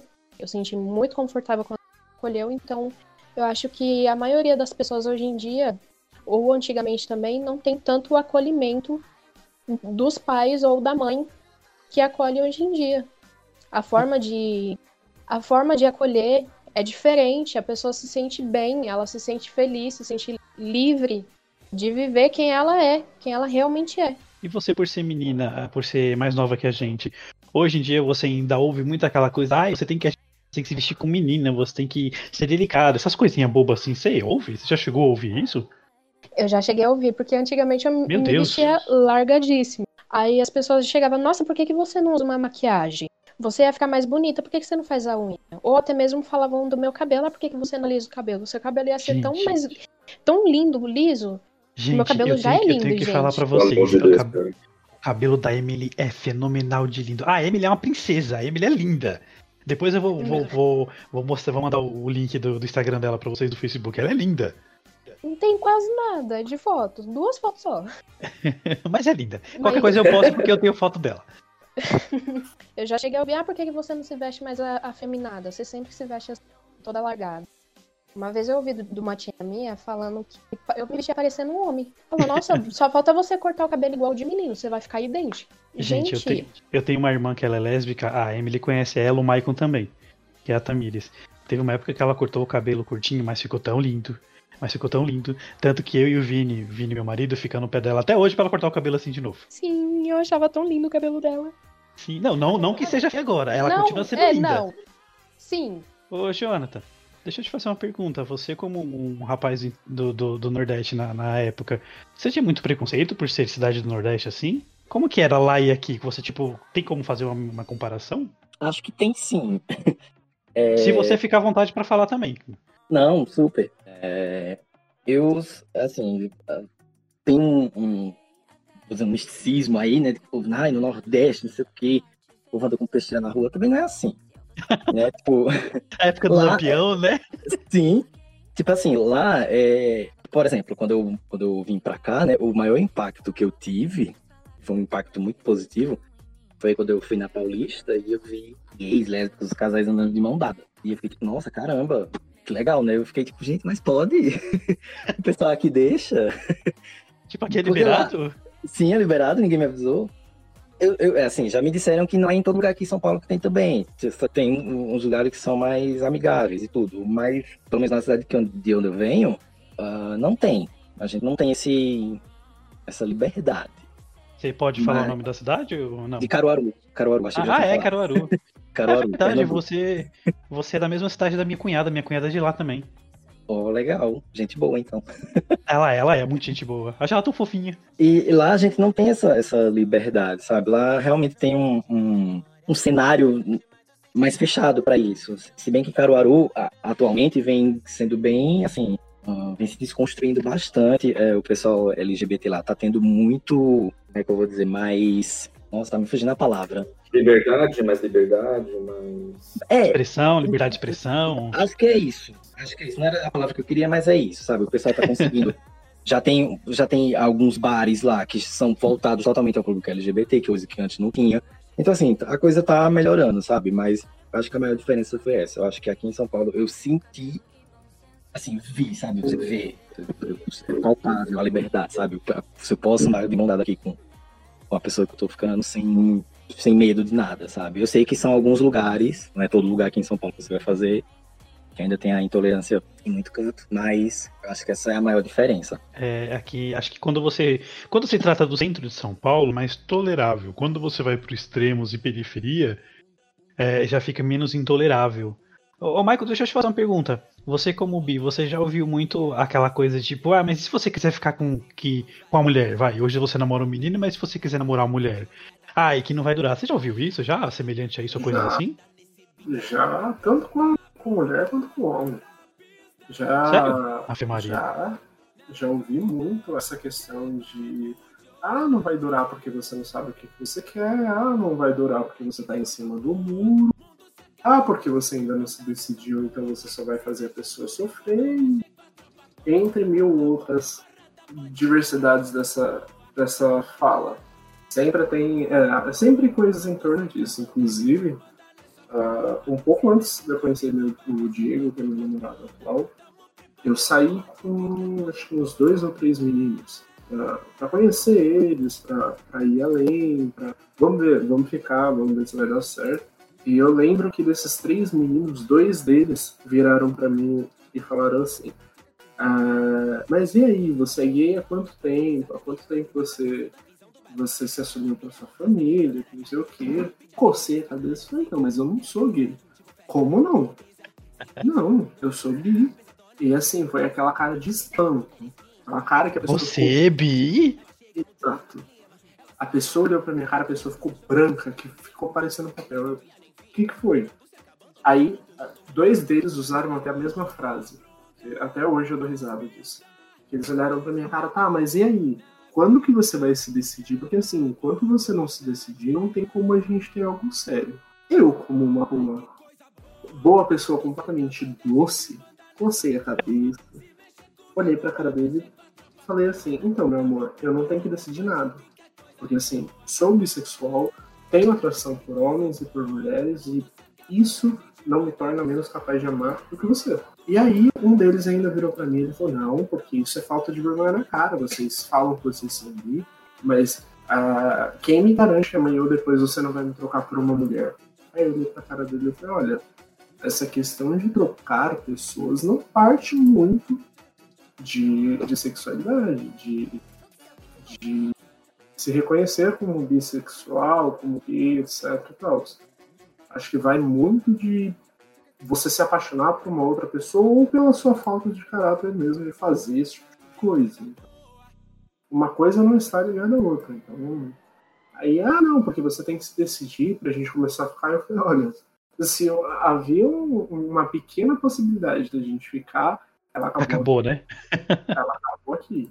Não, mas vamos tentar e grosso dito que eu sou, mas vamos tentar a puta que te pariu, né, meu filho? Porque eu não sou obrigado a, a me submeter a um negócio desse. Gente, o Michael é uma pessoa que tem uma paciência. Quando eu, eu conheço o Michael desde 2010. A gente é amigo desde essa época. Eu trabalhei com ele na Saitel. E a gente é amigo dessa época. O Michael, o Michael sempre foi essa pessoa delicada, entre aspas. O Michael é tipo tomar lá da cá. Você falou, fala o que não quer, escuta o que não quer. Aliás, fala o que quer, escuta o que não quer. Perdão, errei o ditado. Às vezes eu queria ser assim, viu? Ah, Mike, se não miranha, Michael. O que eu acho engraçado dessa pergunta é que a, a, a, a gay olha pra você e diz: Ah, mas e, se da... e você me trocar por uma mulher? Aí você olha e diz, sim, se você me trocar por outra bicho daqui a pouco. tipo, é a mesma coisa. Não, não tem nada a ver. É que isso não tem nada a ver. Tanto que o Michael poderia trocar ela por outro homem também. E aí? Sim, são coisas mais ou menos assim. É, é engraçado que quando, quando a gente entra nessa questão de ser bissexual, é um assunto completamente delicado no todo, porque as pessoas fazem as perguntas mais bizarras o possível. É tipo, ah, mas você tem certeza que você é bissexual? Sim. Ah, mas você já foi para uma cama com quantas mulheres para saber se você prefere homem ou mulher? Eu acho que essa pergunta é a clássica, né? Sim, e assim, uma coisa é quando você tem intimidade com uma pessoa, pra você conhecer sobre a vida da outra coisa é você tá vendo a pessoa pela primeira vez na vida e você me, faz, me solta uma pergunta dessa. Sim, Eu, é- eu acho que a mais clássica deve ser. Mas você gosta mais de homem ou de mulher? Também. também. Mas é, que nem eu tava falando um pouquinho mais cedo da, da questão de quando você está conversando com alguém, quais são a- as perguntas que soltam, ou você é ah, gay demais pra ficar com uma mulher. É engraçado que depois que eu terminei meu noivado, que eu fiquei com um, menino pela primeira vez, eu entrei numa briga de identidade lascada dentro de mim, porque eu não sabia pra onde que eu ia, o que que eu fazia ou o que. Porque até então a gente usava muito, a gente usava e conhecia muito o termo GLS, que eram os gays, lésbicas e simpatizantes. E aí eu parava e, meu Deus, eu não sou E a Mike falou, onde que eu me encaixo que não tem minha Exato. sigla ali? A, a essa briga. Se eu não sou, até o- se eu não sou quem eu sou o quê, né? Cadê eu? Sim, eu entrei nessa briga, eu fiquei até quase meus 21 anos de. Tá, a sigla era gays, lésbicas e simpatizantes. Eu não sou gay porque eu sinto atração, atração por mulher. Eu não sou hétero porque eu sinto atração por homem. Que porra que eu sou? Eu sou um ET? Eu sou simpatizante? E aí foi essa briga muito grande. Tinha ficado com o primeiro menino já. E aí, como eu tava naquela fase que eu precisava libertar minha cabeça, comecei a conhecer homens, mulheres, trocando ideia com todo mundo. E aí, uma- vez eu lembro que uma menina virou pra mim e falou assim: Nossa, mas você é tão afeminado pra você ficar comigo. Você tem certeza que você não é gay? Aí eu falei: Tem. Ah, mas você já ficou com homens? Já. Ah, mas você é gay? Não, já fiquei com mulher também.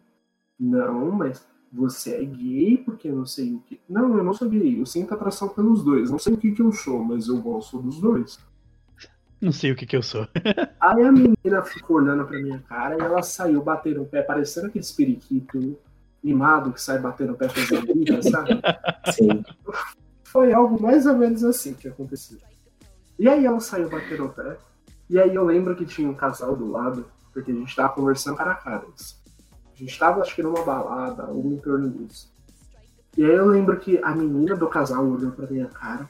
Ela, nossa, ele gosta dos dois, a gente nunca viu isso. Aí o moleque olhou pra minha cara. Ele é viadinho, olha pra cara dele. Eu falei, dá tua mulher aqui pra você ver, meu filho. Aí Pelo amor de Deus. cara. Aí ele, não, que não sei o que. Aí o cara começou a me falar um monte. Eu falei, meu filho, vamos eu, você e ela, eu dou uma lição nos dois. Você vai ver que legal. Amada? É, na época eu tava, no, tava numa briga tão pesada de aceitação que as minhas respostas eram cruzadas desse jeito. É que eu posso fazer uma pergunta pra você? Você acha que a bissexualidade é muito sexualizada? Demais. Demais. É, é por sinal, quando a gente costuma falar que a gente é bi, é, sempre aparece um, um casal, ou um casal hétero, ou um casal liberal do- da porta do inferno na sua frente. E, Brota do chão. você gosta dos dois? Gosto. Ah, vamos, vamos ali pra homenagem pra gente? Aí é aquele momento que você para, tipo. Você per- quer perguntar meu nome primeiro, assim, antes de chegar nesse ponto? Então, sim. O Bi é vira realizador de fetiches, né? Sim. Inclusive, pro homem nem tanto, tá? Porque o homem ainda tem aquele preconceito da sociedade de o homem não pode ser bi, porque senão vai ferir o- a masculinidade frágil do, do Zé. Mas o homem não pode ser tanto, mas ah, mulheres são muito mais fetichizadas do que os caras. Porque- Eu acho que a Emily pode falar, explicar isso melhor pra gente. Sim, Né, Emily? Você já Recebeu propostas tipo, ah, vamos ficar com um amigo meu ali comigo, de, de algum cara alguma vez assim? É, ah, vamos dividir. Ah, vocês podem fazer na minha frente, porque. É. Você já escutou essa baboseira já? Eu não, mas eu já tive uma prima que já escutou. Ela Ai, baixou o Tinder, ela tava procurando amizade e um casal chamou ela. E o rapaz começou a fazer várias perguntas. Entre delas, ele perguntou: Ah, mas. Oi, querido, só porque eu sou bi, eu posso fazer com ela com você. Ela voltou. Então, é, eu acho isso muito ridículo. Tipo, a maneira que eles querem abordar, o jeito que eles querem tratar só porque é bi. É, eu posso fazer o que quiser com você, ainda mais sendo mulher. Ah, mulher, você sendo mulher bi, é, eu posso ah, fazer. É, transar com você de jeito, ou algo assim, semelhante. Eu não sei explicar muito bem porque eu não passei. No caso, foi ela, né? Mas que bom que você não passou. Nossa, gente, a, a sua pergunta, ô Vini, pro Michael foi interessante. Eu nunca tinha parado a pensar por esse lado. Então, realmente, eles sexualizam a bissexualidade, Michael. Sim, muito, por sinal. É, gente do céu. Você. O bi, ele é visto como o antro da putaria. As pessoas enxergam o bi não como uma pessoa que pode amar, que Sim, é isso que eu quero dizer. Por homens e mulheres. Ela é vista como outro da putaria. Tipo, ele é bi, então ele tá tudo. Exatamente. Ele realiza, ele realiza de todos. Atende homens e mulheres. Gente, Sim, obrigada. Assim... Era isso que eu queria dizer, só que eu não tava conseguindo. Assim, eu não sou bi, não sei, o Michael pode falar isso, mas eu acho que as gays fetizam muito o bissexual por ele passar a ideia de ser masculino, sabe? Tipo, ele não é um hétero, ele é um meio termo. Exatamente. Ele é, mais, ele é mais masculino que uma gay. Então vou querer ficar com o bi, porque ele vai ser o machão na cama comigo, sabe? Tipo, a característica sexual não pode ser afeminada. É, então cria, se cria essa figura do bi, dele ser mais discreto, dele ser mais contido, porque ele se relaciona com mulheres. Então, teoricamente, as mulheres não se atrair, não iam ter atração por um gay, por um homem afeminado. Então se criou essa imagem do bissexual. Por que, que eu perguntei isso pro Michael? Porque início do ano passado, tava com Tinder tudo. Tinder não, perdão. Eu tava com Hornet. Aí o que que aconteceu? Não tem vergonha é... na cara. Ah, gente. Atira a primeira pedra, tá? É, como você é mais nova que a gente, isso são aplicativos para você marcar encontros, tá? Na, eu tô falando a palavra bem simplesinha assim, porque é para marcar foda. É pra pegação. É, é fast foda. É pegação. Vamos, vamos, trazer a palavra certa. É um autorama virtual. Isso, é autorama virtual. Aí o que, que aconteceu? É, veio um casal, é, um casal, né? Um casal gay perguntando se eles topavam a três. Eu falei que não. Eu não, eu Vinícius não gosto de realizar fetiches de casais. Aí eles perguntaram se eu tinha uma amiga. Porque eles, eles, tá. eles tinham fetiche em fazer sexo com uma mulher e, e, eles queriam realizar esse fetiche. Eu falei, também não, não, não tenho, não conheço também. Eu também não vou indicar, não é assim que funcionam as coisas. E eu fui perguntar, eu fui comentar sobre isso com a minha amiga, minha amiga ela é bi, e ela falou que isso acontece constantemente, principalmente com mulheres, porque a mulher lésbica em si, ela já é muito sexualizada para o meio masculino, por isso que homens héteros não escandalizam a, a, a mulher lésbica, porque ela é fetichizada. Homem, homem hétero adora ver filme pornô de duas lésbicas se pegando. Então, então pro, pro mundo hétero é aceitável duas mulheres, mulheres lésbicas ou as mulheres é, se relacionando. E, e quando vai trazer isso para bissexualidade, bissexualidade, da mesma forma, por quê? O homem hétero, homem hétero, vamos usar bem entre aspas o homem hétero, muitos deles têm, têm fetiches homossexuais. Então a mulher bissexual, ela consegue atender a esse, é, atender, tipo, é, sexualmente falando, tá?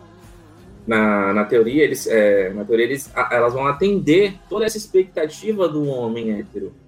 Então, por isso que eu fiz essa pergunta para o Michael quanto da, da sexualização, do, da, da, bissexualidade. Porque ele consegue, é, teoricamente, ele consegue atender todos esses desejos sexuais, sejam dos homens, sejam das mulheres, independente se são gays, se são, se são é, homens héteros. Então, por isso que eu abordei essa dúvida. Eu não, eu não sei, nunca vivi isso assim, tipo, não, não sou bissexual, então. Sim, Essa foi a minha é, e é curiosidade. comum também ah, vir um convite, por exemplo, para uma homenagem com um casal hétero, porque o sonho do homem hétero muitas vezes é fazer uma homenagem. E aí, a única forma que ele acaba conseguindo é com a mulher, a mulher dele aceitando um outro cara. E normalmente dois héteros não querem se picar muito na cama, né? Aquela briga de macho alfa. E eles veem o bi dessa forma um pouco diferente. Eles veem como se ah, fosse uma regra ditada que, ah, porque por ser bissexual ele vai ser completamente livre na cama, vai fazer o que ela quiser, então eu tô feito nessa. Obviamente, não é uma regra, mas já recebi muitos convites, tanto de casais héteros quanto de casais bis, em torno disso, e olhando essa. tem- sempre com essa visão da fetich- fetichização. E enxergarem só como. Você é só um, um fetiche. É, que nem eu falei, você- o bi é visto como outro da putaria. Porque, porque ele é bi, ele não vai ter uma limitação sexual, de certa forma. É, com visto como um pedaço de carne, né? Uhum. É, eu só, só queria abrir um parênteses no que o Vini falou, que você falou sobre a- as. Assim, eu tô falando não porque eu vivo isso, eu não sou lésbica, né? Nem bi. Mas assim, da- das lésbicas serem aceitas, aceitas entre essas pelos héteros por conta do fetiche, né? Isso acontece muito. Mas eu acho que isso vai só até a página em que elas dizem não. A partir do momento que elas dizem não, Exatamente. tudo sai, sabe? Tipo, aí volta toda a hostilidade que, que os gays sofrem tudo, vai pra cima delas. Por quê? Porque elas ousaram dizer que é hétero, sabe? Tipo, isso é bem. Bem. Bem coisa de homem Acontece muito. machista, né? De não, não saber. a re- não saber lidar com a rejeição. E assim, falando sobre fetichização, eu queria puxar um outro ganchinho, que é sobre a fetichização do homem negro, né? Tipo assim, Gente, Eu- tem muito isso também. muito. Eu Eu não eu cheguei tava a. O homem negro ser dotado é, é, é complicado. Ah, o homem negro tem que ser pausudo, ativo pausudo, Uhum. 25 centímetros pra cima. Meu Deus. Alto, grandão. Sim, Gente, é eu tô- eu o fiz-. Eu fiz um É podcast estereótipo passado. total. Eu fiz um podcast passado com, com um- uma amiga minha, ou Mike, eu fiz com o Alfonso, que trabalhou com a gente na Saitel, sobre o preconceito de racismo. E a minha amiga, que é a Gabi, ela até falou. Gente, se vocês quiserem ver o podcast, tá? Depois eu mando o link, tá no Spotify e no Apple. E se não, quiser- se não der pra ouvir por esses dois, eu mando o link pra ouvir pelo site também. Não, esse, po- esse povo não tem mais o que inventar, não, de, de fetichizar as pessoas. Assim, eu não, eu não sofri, eu nunca sofri diretamente. Assim, é, e isso, inclusive, eu acho que é um problema, porque eu não, não sofri diretamente essa fetichização por ser negro e tudo, porque muitas vezes eu já ouvi que eu não sou negro.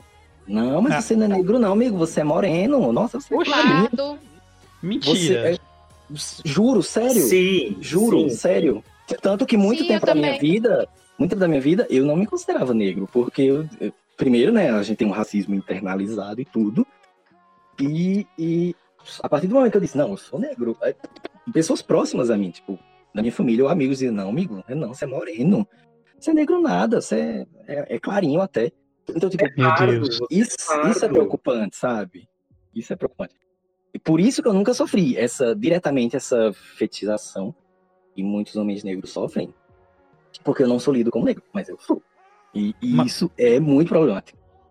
Talvez coisa por eu não fazer o, o estereótipo, sabe? Porque eu não, sou- eu não sou grandão, não sou, não tenho essa pinta de Não é parrudo, não é eu fortão. sou parrudo, aí o pessoal já nem nem vai perguntar se eu sou pausudo porque eu não sou mesmo, mas enfim. Uma coisa é que eu acho que. é. É só falar, ah, você é moreninho. sabe? Isso, nossa, gente, Diminutivo ainda. É, moreninho. É, moreninho, você não é negro não, menino. Como se, tipo assim, nossa, quem... Não, você não é isso não, que horror você dizer que é negro. Uma das coisas que a gente tava falando mais lá atrás, que eu esqueci de bem na hora, é que como a nossa comunidade é tóxica, né? Com a gente mesmo, os próprios gays, o povo LGBTQIA+, é tóxico com o próprio povo LGBTQIA+. Onde devia ter mais união, não, a gente acaba sendo tóxico.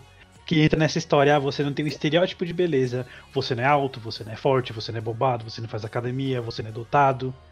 O que chega a ser ridículo. Aqui, Nossa, total. chega uma parte 2 para falar só disso, para falar somente disso, porque isso aí de muita pauta, muita pauta. É, Muito, Mas porque além, além da nossa. A gente tem que se identificar e se aceitar como gay, aí é outro processo para você se identificar e se aceitar como negro. E um terceiro processo com você se identificar e se aceitar como um homem gay negro. Você fica tipo, meu Deus do céu, sabe? Tipo, é todo. E é, tá, queria falar alguma coisa? esse gancho do, sobre a, a comunidade LGBTQI a mais ser tóxica, é engraçado que, assim, ah, pegando também esse gancho que o, que o Jonathan trouxe, ah, você muitas vezes você tem que provar que você é gay dentro da comunidade LGBT, você muitas vezes você tem que provar que você é bi para você conquistar o seu espaço, e se você não prova, muitas vezes as pessoas que costumam estar ao redor você já é cancelado na hora, de não, olha lá.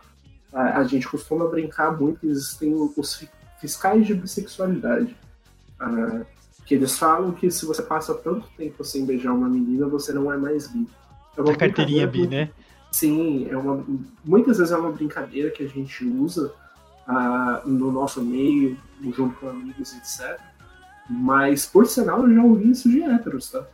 Que não, porque você. Há quanto tempo você não se relaciona com uma menina? Aí eu paro, tipo, tá, eu tô no meu relacionamento há dois anos, tem uns dois anos e meio que eu não fico com uma menina. Não, porque você não é mais bi, não. Você já tem que se assumir como gay, porque você não, não é mais, mais bi, não. E já ouvi isso muito sério também na própria comunidade. Já você não. Quanto tempo você tá sem ficar com uma menina? É dois anos que você tá no relacionamento, não. Porque você é, é, você é, é gay, você tem que se assumir, você tem que se aceitar como gay por conta. E muitas vezes parar é tipo, gente, não é porque eu namoro com um cara que isso me torna menos bi. Ou porque os meus três últimos relacionamentos foram com um cara que eu sou menos bi do que um bissexual. Quem define a minha bissexualidade sou eu, não vocês.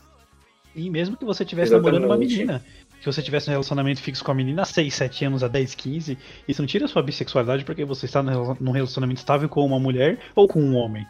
Isso me lembra também o discurso do, da, acho que da Juliette, né? Que eles começaram a falar lá que a validade não é 50% ficar com homens e 50% ficar com mulheres. É 100% ficar com homens e 100% ficar com mulheres. Então, por que que tem que ter essa cobrança? Por que tem que ter, é, tem que ter essa resposta? Você não fica mais com mulheres, então você não é mais bi? Por quê? Porque se você está só se relacionando com homens, não, não, não faz o menor sentido isso. Pois é, quem ia querer se relacionar com homem, meu Deus. É castigo. Eu não, Deus olhou tipo É, gente, vou castigar castigo. vocês, vou fazer um homem. Eu vou castigar, vou fazer você gay. E olha, que Mara. merece, cara. O que eu acho mais engraçado é as pessoas que acham que a gente escolhe esse caminho por safadeza, por pilantragem. Meu por Deus, quem outra coisa. escolher? Pois é, quem vai escolher ser xingado, sofrer preconceito, não ter a liberdade de direito? Pois é. Também não escolheria ser hétero, porque Você gostar de sertanejo também não ninguém merece. Eu vou escolher o que eu queria escolher ser rico. Sim, a sua sexualidade, rico? Rico. né? Eu queria fazer uma pergunta pra, Vi, você ficou pra meio... Emily. Ah, fala. Fale. Sim, sim, Tô. voltou. É, por você ser lésbica e tudo, é, eu, que- eu quero saber se com você aconteceu a ser- a- a- as seguintes piadas, ou, ou você escutou as seguintes frases, você se tornou lésbica, pegou um homem certo, ou porque ninguém te pegou de jeito. Você ouviu alguma coisa relacionada a isso? Já, já ouvi diversas vezes, já ouvi de até amigos meus, que eu dizia que eram amigos, né? Na minha cabeça. É, mas você é lésbica? Por que você virou lésbica? O- algum homem te fez infeliz? É o que que aconteceu? Não fizeram direito com você? Mas fica comigo que eu, que eu faço. Ah, É umas piadinhas É. muito. Ai, gente, escuro. Sim, é umas piadinhas que dá nojo de escutar Sim. você fica, tipo, abismada. Teve uma vez eu saí pra uma festa e um menino queria porque queria ficar comigo. E eu falei, não, eu não gosto de homem. Eu sou lésbica. Ele, não, é porque não te beijaram direito. Não fizeram direito comigo. Fica comigo que, eu- que você vai gostar. Eu falei, mamado. Gente, que baixaria isso. Eu não gosto. Entenda, não é não. Só que a pessoa sabe quando ela não, não aceita um não? Ela não gosta de aceitar o não. E ela fica insistindo. E isso cansa. É que nem as pessoas falam. Não aceito gente. não porque você é mulher negar. Porque você não quis. O fato de você É. ser mulher e não querer ficar com ele. Sim. É a rejeição. Isso. Ele não... É, Isso. é uma das coisas que eu acho engraçado também, é o pessoal olhar pra gente, tanto homem quanto mulher, e falar assim, nossa, olha que desperdício. Desperdício do que, minha filha ou meu filho? Desperdício não sei pra quem. Quem tá, quem tá aproveitando não tá desperdiçando nada. Pois é. Exatamente. Tem alguém aproveitando? Não, mas essa é outra questão. É, isso Ah, gente, eu não vou é deixar- é. Eu vou deixar. Eu vou deixar claro aqui na conversa que Emily, Jonathan e Vinícius estão solteiros, tá? Ai, gente, manda DM aí. Gente, eu não sei pra que, eu tinha. Gente. Eu tenho Tinder, eu nem uso. Não Menina, uso. você tem Tinder? Você Mulher? vê. e nem uso. Mas, gente, a, a, esses três estão solteiros porque quer? Porque os três são amor de pessoas, são lindos, são tudo de bom. Aí eu queria. Ai, amigo, obrigado. Sai com a autoestima melhor. Por dois pontos. Podcast. É porque é porque é o seguinte, gente, aí entra outro ponto, né? Tipo, somos pessoas maravilhosas, só que muitas pessoas não sabem valorizar as pessoas que somos, tá? Isso, Isso. isso, mesmo. Outra coisa que acontece. Sim, é outra Sim. coisa que acontece no meio da nossa comunidade, que, né, que o pessoal não dá valor. Pois é, você pode fazer o que for, a pessoa vai dizer, ai, mas por que não sei o quê? Aí Olha outras questões, vem aprendendo com o Michael superação de ex, superação de ex, vem se tá procurando ex no atual, é, é Ah, procurando não, isso é um processo, né? é pro- tro- troféuzinho pra, pra expor no- nas redes sociais, se você não for aquele corpo Tem gente- Tem gente que ainda tá aquela se procurando. Eu Falta sou de uma terapia, delas. Eu ainda tô perdida aqui, ó. Me acha, gente, tô aqui, ó. Deixa eu fazer uma, uma, uma- uma- não uma pergunta pra vocês, mas eu vou começar a ir pro lado final já, porque tem mais de uma hora que a gente tá aqui. Depois o, o coitado do editor aqui, que sou eu, vai sofrer pra editar esse áudio. É, eu vou, vou começar com a Emily, tá? Eu vou começar com a Emily, com o Michael, com o Jonathan e depois com o Vini. Emily, o que, que você, o que, que você falaria para as pessoas que têm dificuldade de se aceitar, que têm dificuldade com ela em si, com a sua identidade em si? Qual, qual é o recado da Emily de hoje pra elas? É, eu acho que, tipo assim, é uma fase que não é, tipo, vamos se dizer assim, que toda a pessoa queria faz- passar. Mas é uma fase que te evolui, que faz você ser uma pessoa melhor, faz você enxergar, você se, como vocês dizem, e se construir uma pessoa melhor. Eu não tenho muito o que dizer, eu só tenho mais a escutar, porque, tipo, vocês são pessoas mais vividas, mais velhas, por mais coisas do que eu. Então é isso. É... Eu acho que é isso, gente. Gente, a Emily é Eu não tão tenho muito- fofinha. Vocês vão ver Eu na não foto tenho depois. muito o que dizer. Desculpa. E você? Imagina, tá ótimo, toda experiência é válida. E você, Michael, o que, que você falaria com a sua experiência de vida? O que, que você, o que, que o Michael de hoje falaria com toda a história que ele passou, com tudo que ele viveu, que ele aprendeu, que ele construiu, como ele se fortificou? O que, que você falaria para as pessoas que têm dificuldade de se aceitar, de se assumir, de se identificar e de se achar? Acho que o que eu aprendi aí ao longo desses quase 30 anos de vida é que, apesar de todo o sofrimento que a gente acaba passando, ah, vai ficar tudo bem. Vai ficar tudo bem, que você não precisa se limitar ou sofrer por amar. Simplesmente amar. Seja livre para amar e tire um, um ponto positivo de cada aprendizado. Não se apegue só às dores, porque você pode se tornar alguém além do que você está hoje. Olha, gente, Michael Sensei. Acho que seria isso. Acho que não dá para ir muito além, porque é- todo, todo sofrimento, infelizmente, ele se torna aprendizado. Obviamente, a gente É. não queria aprender tanto, mas A gente não teria que sofrer, não queria sofrer tanto para poder amadurecer e aprender, né? sim, com certeza. Eu acho que é, é mais isso. As pessoas elas precisam primeiro se descobrir, se, se achar no meio de tudo antes de, de pensar em, em algo mais e principalmente não se importar com o que a sociedade vai dizer. Porque a sociedade ela sempre vai te julgar por mais perfeito que você seja. Olha, meus parabéns. E você, Jonathan? Então, o que eu tenho a dizer é. Eu acho que todo mundo tem seu tempo, sabe? Se, enfim, alguém for ouvir aí que ainda esteja lá no seu armário, que esteja pensando, poxa, como é que eu vou contar pra minha família? Se, se você se sentir pressionado pelos seus amigos, quer que ser quem quer que seja, a fazer isso, Acho que você deve ter o seu. Cada um tem seu tempo, sabe? Acho que você tem que saber o seu tempo de, de, de sair do armário, se assumir, de, de contar. E a partir do momento que você faz isso, sua vida dá uma, uma virada, assim, sabe? É, acho que como a gente comentou aqui mais cedo, né? Um peso enorme que sai das costas. É maravilhoso, assim. É a melhor coisa. É a melhor coisa que você pode fazer para você mesmo. Porém, eu acho que deve ser feito com responsabilidade, sabe? Eu acho que tem muita gente aí que ainda vive com família, que depende da família, então você não sabe como é a reação da família, né? Nem todo mundo tem a sorte de ter uma mãe compreensiva. Então, assim, se você tá nessa situação, eu, já, eu vou ser um pouco mais, vamos dizer assim, racional nesse sentido, porque assim, se você é uma pessoa que tá nessa situação, eu acho que você tem que primeiro buscar sua independência, sabe? Eu acho que nós, como LGBTs, a gente tem, temos nossa família, temos tudo, mas eu acho que a gente tem que ser independente para poder viver quem nós somos de verdade, sabe? Independente se sua família vai aceitar ou não. É um processo. Às vezes sua família não aceita de início, mas depois pode, sabe? E se acostumando com a ideia. É o caso que aconteceu comigo. Então, assim, eu, eu o que eu diria é busque sua independência e busque quem você é mais no seu tempo, sabe? Não se deixe pressionar por nada, nem por ninguém. Faça tudo no seu tempo, mas não deixe de viver e não deixe de ser quem você é. Acho que é isso. Ai, gente, só uma declaração fofinha. Tô quase chorando aqui, porque eu sou chorão, eu choro com tudo. Nossa, eu vou, Pode eu falar, vou puxar muito o que o Michael e o Jonathan falaram, essa questão principalmente do Jonathan do tempo. É, para mim, é, respeitar seu tempo é fundamental. Porque você pode estar num, num, num período que não é muito legal para você, você acabar sofrendo muito. Ser expulso de casa, a família não está preparada, você não está preparado para lidar com essa carga, que é uma carga muito pesada. Então, o segredo é esse. E não tem problema, você não tem um tempo certo, você não tem uma idade definida para. Ah, eu tenho até meus 30 anos para me assumir para minha família. Muitas vezes você nem vai precisar fazer isso. Muitas vezes você vai sair da casa dos seus pais, você vai ter sua independência e muitas vezes você não vai precisar verbalizar nada.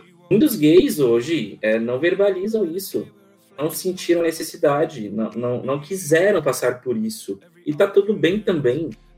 Então, a aceitação, o assumir, tem que vir mais de você para você mesmo do que você para os outros. Porque se você não se aceita, não se assume, de nada adianta você falar isso para os outros e ficar preso dentro, com isso dentro de si. Então, primeira lição, cara, trabalha amor próprio.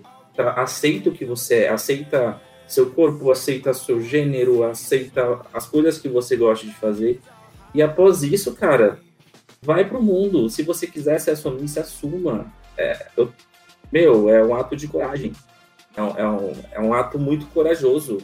Eu, por ser gay, consegui me assumir e, e por eu ser privilegiado de ter, uma, é, de ter uma mãe que me acolheu, eu não, eu não, não tenho dimensão para ser grato a tudo isso, do, do, do, cenário que eu tenho hoje. Mas caso você não tenha, é, não tenha essa condição, não se force a isso. Não, você não precisa disso. Você só precisa pôr na sua cabeça de tipo, poxa, eu sou gay, eu sou bi, sou trans, sou, sou gênero, sou, sou o que for. Eu, eu estando bem comigo mesmo, o resto anda sozinho, o resto segue. Você vai ter que matar um por dia, sim. Não é fácil ser LGBTQIA+, no Brasil e no mundo não é fácil. Mas a gente tem melhorado muito quanto a isso. Temos muito ainda o que melhorar, mas se a gente olhar para trás, nós que somos aí de uma geração um pouco mais antiga, a gente vê uma evolução muito grande. A Emily mesma, que é uma geração mais novinha, ela, ela conseguiu já ter um impacto é, ter um impacto menos pesado. Cara, não tenham medo de, de assumir para vocês mesmos o que, o que vocês são. Tenham, não tenham medo de falar não para as pessoas. É, não tenham medo de se esconder. Seja só, seja só, solte o gay que você é, a lésbica que você é, o gênero que você é. Seja pintosa, se monte, ande de salto, escute suas músicas, ande do jeito que você é, se vista da forma que você quer se vestir. E tá tudo bem, tá tudo ótimo. Se você tá feliz e realizado consigo mesmo, de nada vale mais o restante do mundo. Ponto. Tempo no seu tempo. Essa é a minha mensagem. Olha que bonitinho. Gente, eu concordo com tudo que os meninos e a Emily disseram e eu acho que assim, tudo no seu tempo, conforme o Vini falou. Não, não se cobre, não se julgue, não se culpe. Não ache que você é peso para alguém ou que você é decepção para alguém, não. Primeiro de tudo é amor próprio. Amor próprio, se dê valor e se cerque de pessoas que te amam e te aceitem da forma que você é também. Até porque a gente tem que, no momento da nossa vida, a gente tem que separar entre as pessoas que gostam da gente e as pessoas que não gostam. E ficar com as pessoas que gostam da gente mesmo. Gente, vocês têm algum filme para indicar sobre temática LGBTQIA, algum livro, alguma coisa assim que o pessoal ler ou, ou assistir? Fique à Eu vontade. tenho. Eu tenho. Gente, Diga. assistam Pose. É muito Gente, bom. Pose é muito bom, Exato. meu Deus do céu. Eu que eu Pose ia falar. Vocês têm que assistir Pose. maio. The category is live, work, pose.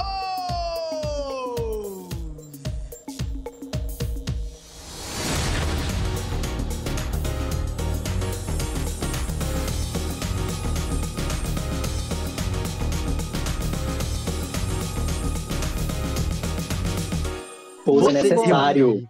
Pose é, é o mínimo, é o mínimo do Assista mínimo do Pose. mínimo. Michael, você já assistiu Ah, É a Pose? porta de entrada.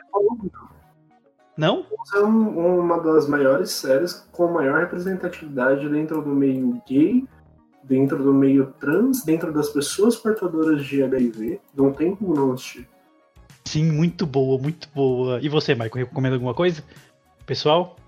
Ah, acho que um filme que impacta bastante Orações para Bob. Ah, Gente, eu nunca assisti esse filme. entra muito nessa questão da, da briga entre a religião e a aceitação. E principalmente a aceitação da família. O pessoal diz que esse filme é muito bonito mesmo. É, é um filme muito bom. E você? Tem Jonathan? um, Ai, tem fala, um me filme desculpa. também. Desculpa. É, meu nome é Ray. É um filme que também tem na Netflix e é um meio LGBT que ia mais, mas retrata mais a transição é, de ser trans. Uma pessoa que quer mudar de sexo e o jeito que a família se, é, se sente com isso tudo. Aceitação e tudo mais. Como é que é o nome do filme? Meu nome é Ray. Olha, eu vou anotar aqui pra assistir depois, não sabia não. E você, Jonathan? É, então, primeiro eu tenho uma crítica aqui, tá? Uma vontade. Quero deixar aqui muito explícito que precisamos de mais filmes diversificados. Filmes de ação, filme de zumbi, filme de tiro. Tô cansado de ver filme que gay morre. Gay morre doente. Sim. Não quero mais ver. Por favor. Viado não tá, porque viado é uma desgraça. Ninguém aguenta mais. Ninguém um casal nunca mais. pode terminar feliz. Nossa, Verdade, um isso morre é verdade. doente e o outro apanha na rua. Pronto, é isso. Ou um morre. É, sempre isso. Né? Mas aqui, minha indicação é um jogo, The Last of Us Parte 2. Ai, eu não joguei um Jogo- ainda, acredita? Eu preciso Jogo jogar do um. Millennium, protagonista lésbica, tem altas questões sobre gênero, sobre. A moto passou aqui? Desculpa. Gente, você pediu a pizza aí? Voltando. Tem altas questões sobre gênero, tem fala sobre transexualidade, sobre um monte de coisa, e, é- e é um jogo assim, assim, de orçamento altíssimo, que colocou a pauta em evidência, então assim, super recomendo. E você, Vi? Cara, me chame pelo seu nome. Não sei se vocês já assistiram esse filme de matemática ali, que traz justamente isso que os meninos falaram de uma desgraça. Mostra a- um lado positivo o LGBT. Tem na Netflix também, tá? Então procurem por esse título que é maravilhoso, que é uma matemática maravilhosa. Entra com uma parte de romance, um pouco de drama, assim, é bem legal, eu super recomendo. Além de Pose também, reforço o Pose. Pose A gente é Pose tem que assistir. Pose. Primeira, põe na Pose é primeira. necessário. Sim, primeiro na lista de vocês, gente. Pose. A série tem na Netflix. Não tem na Netflix. Tem na Netflix. Não, tem na Netflix sim. Tem, Tem as na- duas temporadas da Netflix, até porque Tem a na terceira não Netflix, saiu tem. ainda. Tem na Netflix, assistam. Vai sair em maio. Ô, gente, vai como- sair em maio. Sim, vai sair em maio, eu vi também. Como é que chama o nome daquele filme daqueles dois meninos que ele é cego? É de temática LGBT que Ah, ia não. mais também. É, eu não vou É, voltar também. sozinho, alguma coisa assim. Hoje eu não quero quero voltar voltar sozinho. Hoje eu, vou, hoje eu quero voltar sozinho. É, uma coisa assim. É o que, Michael? Não quero voltar sozinho, acho que é isso, deixa eu... Acho que era alguma coisa assim. Hoje eu quero voltar sozinho. Hoje eu Hoje quero voltar eu sozinho. quero voltar sozinho, ou é hoje eu não Sozinho. quero voltar sozinho. Hoje eu quero Hoje eu voltar quero. sozinho. É, eu quero voltar sozinho. Ah, assista, gente, também é muito legal. E pra quem gosta de ler, tem um livro que chama O Preço de Ser Diferente, que a capa dele é um azul com o cara se- como se estivesse segurando uma borboleta. Ele conta uma história de um menino porque ele não era aceito pelo pai, e o pai batia muito nele, e ele foi expulso de casa. E o mesmo médico do pronto-socorro atendia ele, acabou adotando ele. Mas é muito legal a história, tem um desfecho bem legal. Se- Gente, é muito- Leiam também, se vocês puderem. É muito clichê, mas também tem com Amor Simon. Tem Gente, eu nunca assisti esse e em filme. A Tamires É manda eu assistir esse bom. filme direto. Ele é muito bom. O Amor Simon, é verdade. Um livro muito bom, que é muito não. se chama O Terceiro Travesseiro. Como é que, traz como é, que é, Michael? O Terceiro Travesseiro. É o nome do livro? É, o nome do livro é O Terceiro Travesseiro. Ele traz um romance que, inclusive, se você procura a sinopse dele, ele fala que de uma, de uma editora ah, que foi a única que defendeu na época o direito do amor GLS, que na época não, a gente ainda não tinha tantas siglas. Ele defende o, o amor GLS e ele traz ah, o conto de um amor e o preconceito de um amor incompreendido pela sociedade que o rodeava. E esse amor incompreendido, incompreensível, eles deixam entre aspas que é exatamente por tratar um amor entre dois homens. Olha aí, só as recomendações boas. Pessoal, Ah, eu tenho mais duas indicações. Pode, pode falar. O Pose Drag Race e Glitter. Pronto. Quem? O Pose Drag Race Glitter, e a busca Glitter. de um sonho. Ah, Glitter, a busca de um RuPaul. sonho. RuPaul. Gente, eu nunca assisti RuPaul, acredita? Ai, Muito devolve a carteirinha. Devolve a carteirinha. Foi maravilhoso, gente. A fiscal chegou. Gente, é, eu queria agradecer a presença de vocês. E eu queria que vocês falassem a rede social de vocês, o pessoal conhecer vocês um pouquinho. Emily, começa com você. O meu tá Emily Reis, mas tá é só procurar Emily. Mas é Instagram, Emily Facebook, é Pinheiro. no quê? É Instagram, só uso o Instagram por enquanto. Nossa, ela é chique, só usa o Instagram. Mas eu não posto nada, então é isso. E você, E Michael? eu- O meu ele tá como Mike, M-A-Y-C de casa, ponto Matias ou Michael Matias. Sempre Olha me acham tanto Facebook, Twitter eu não uso, porque Twitter é, é mais tóxico que a comunidade LGBT. Então, uso muito o Instagram e o Facebook, sempre me achando por Michael Matias. Michael se escreve com isso. Jonathan?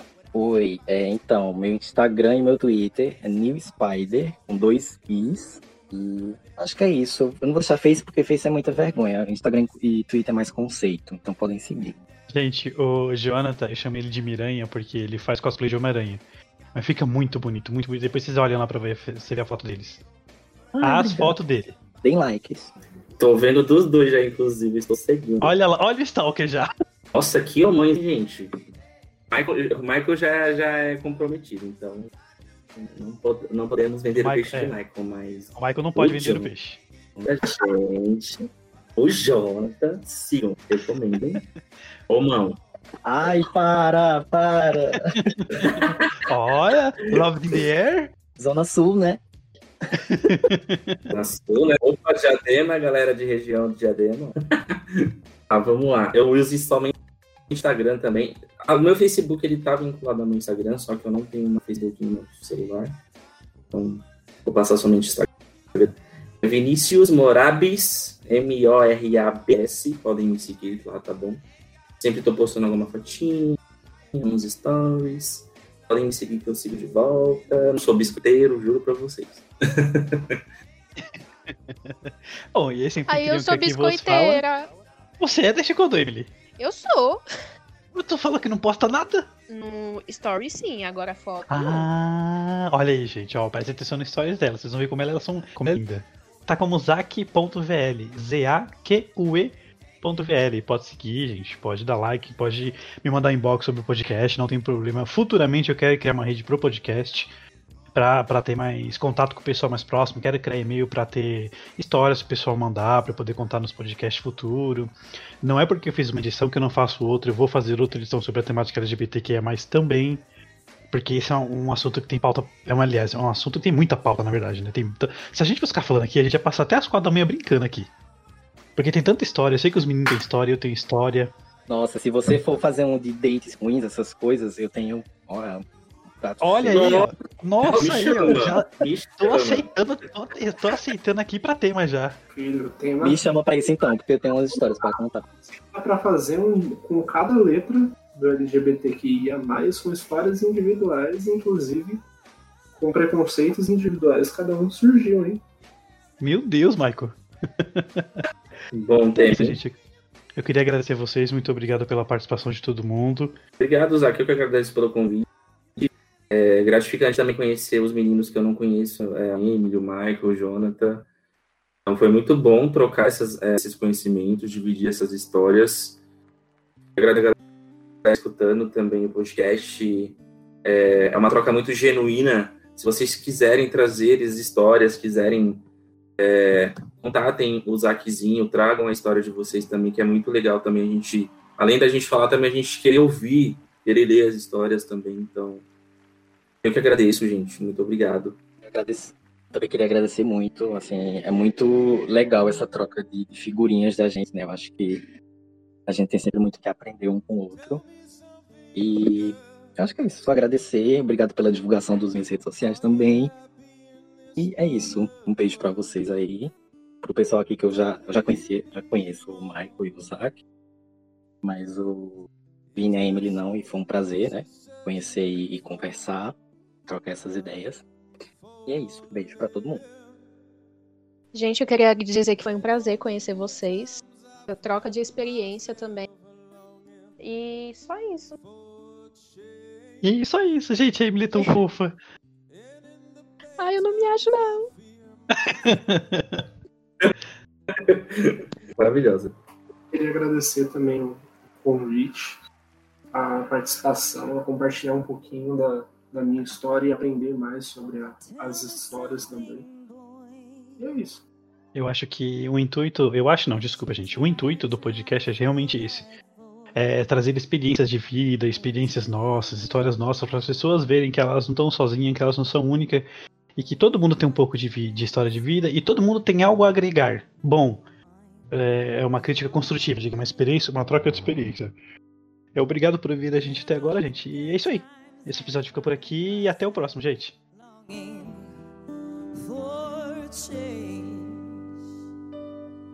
And in the bad times, I fear myself.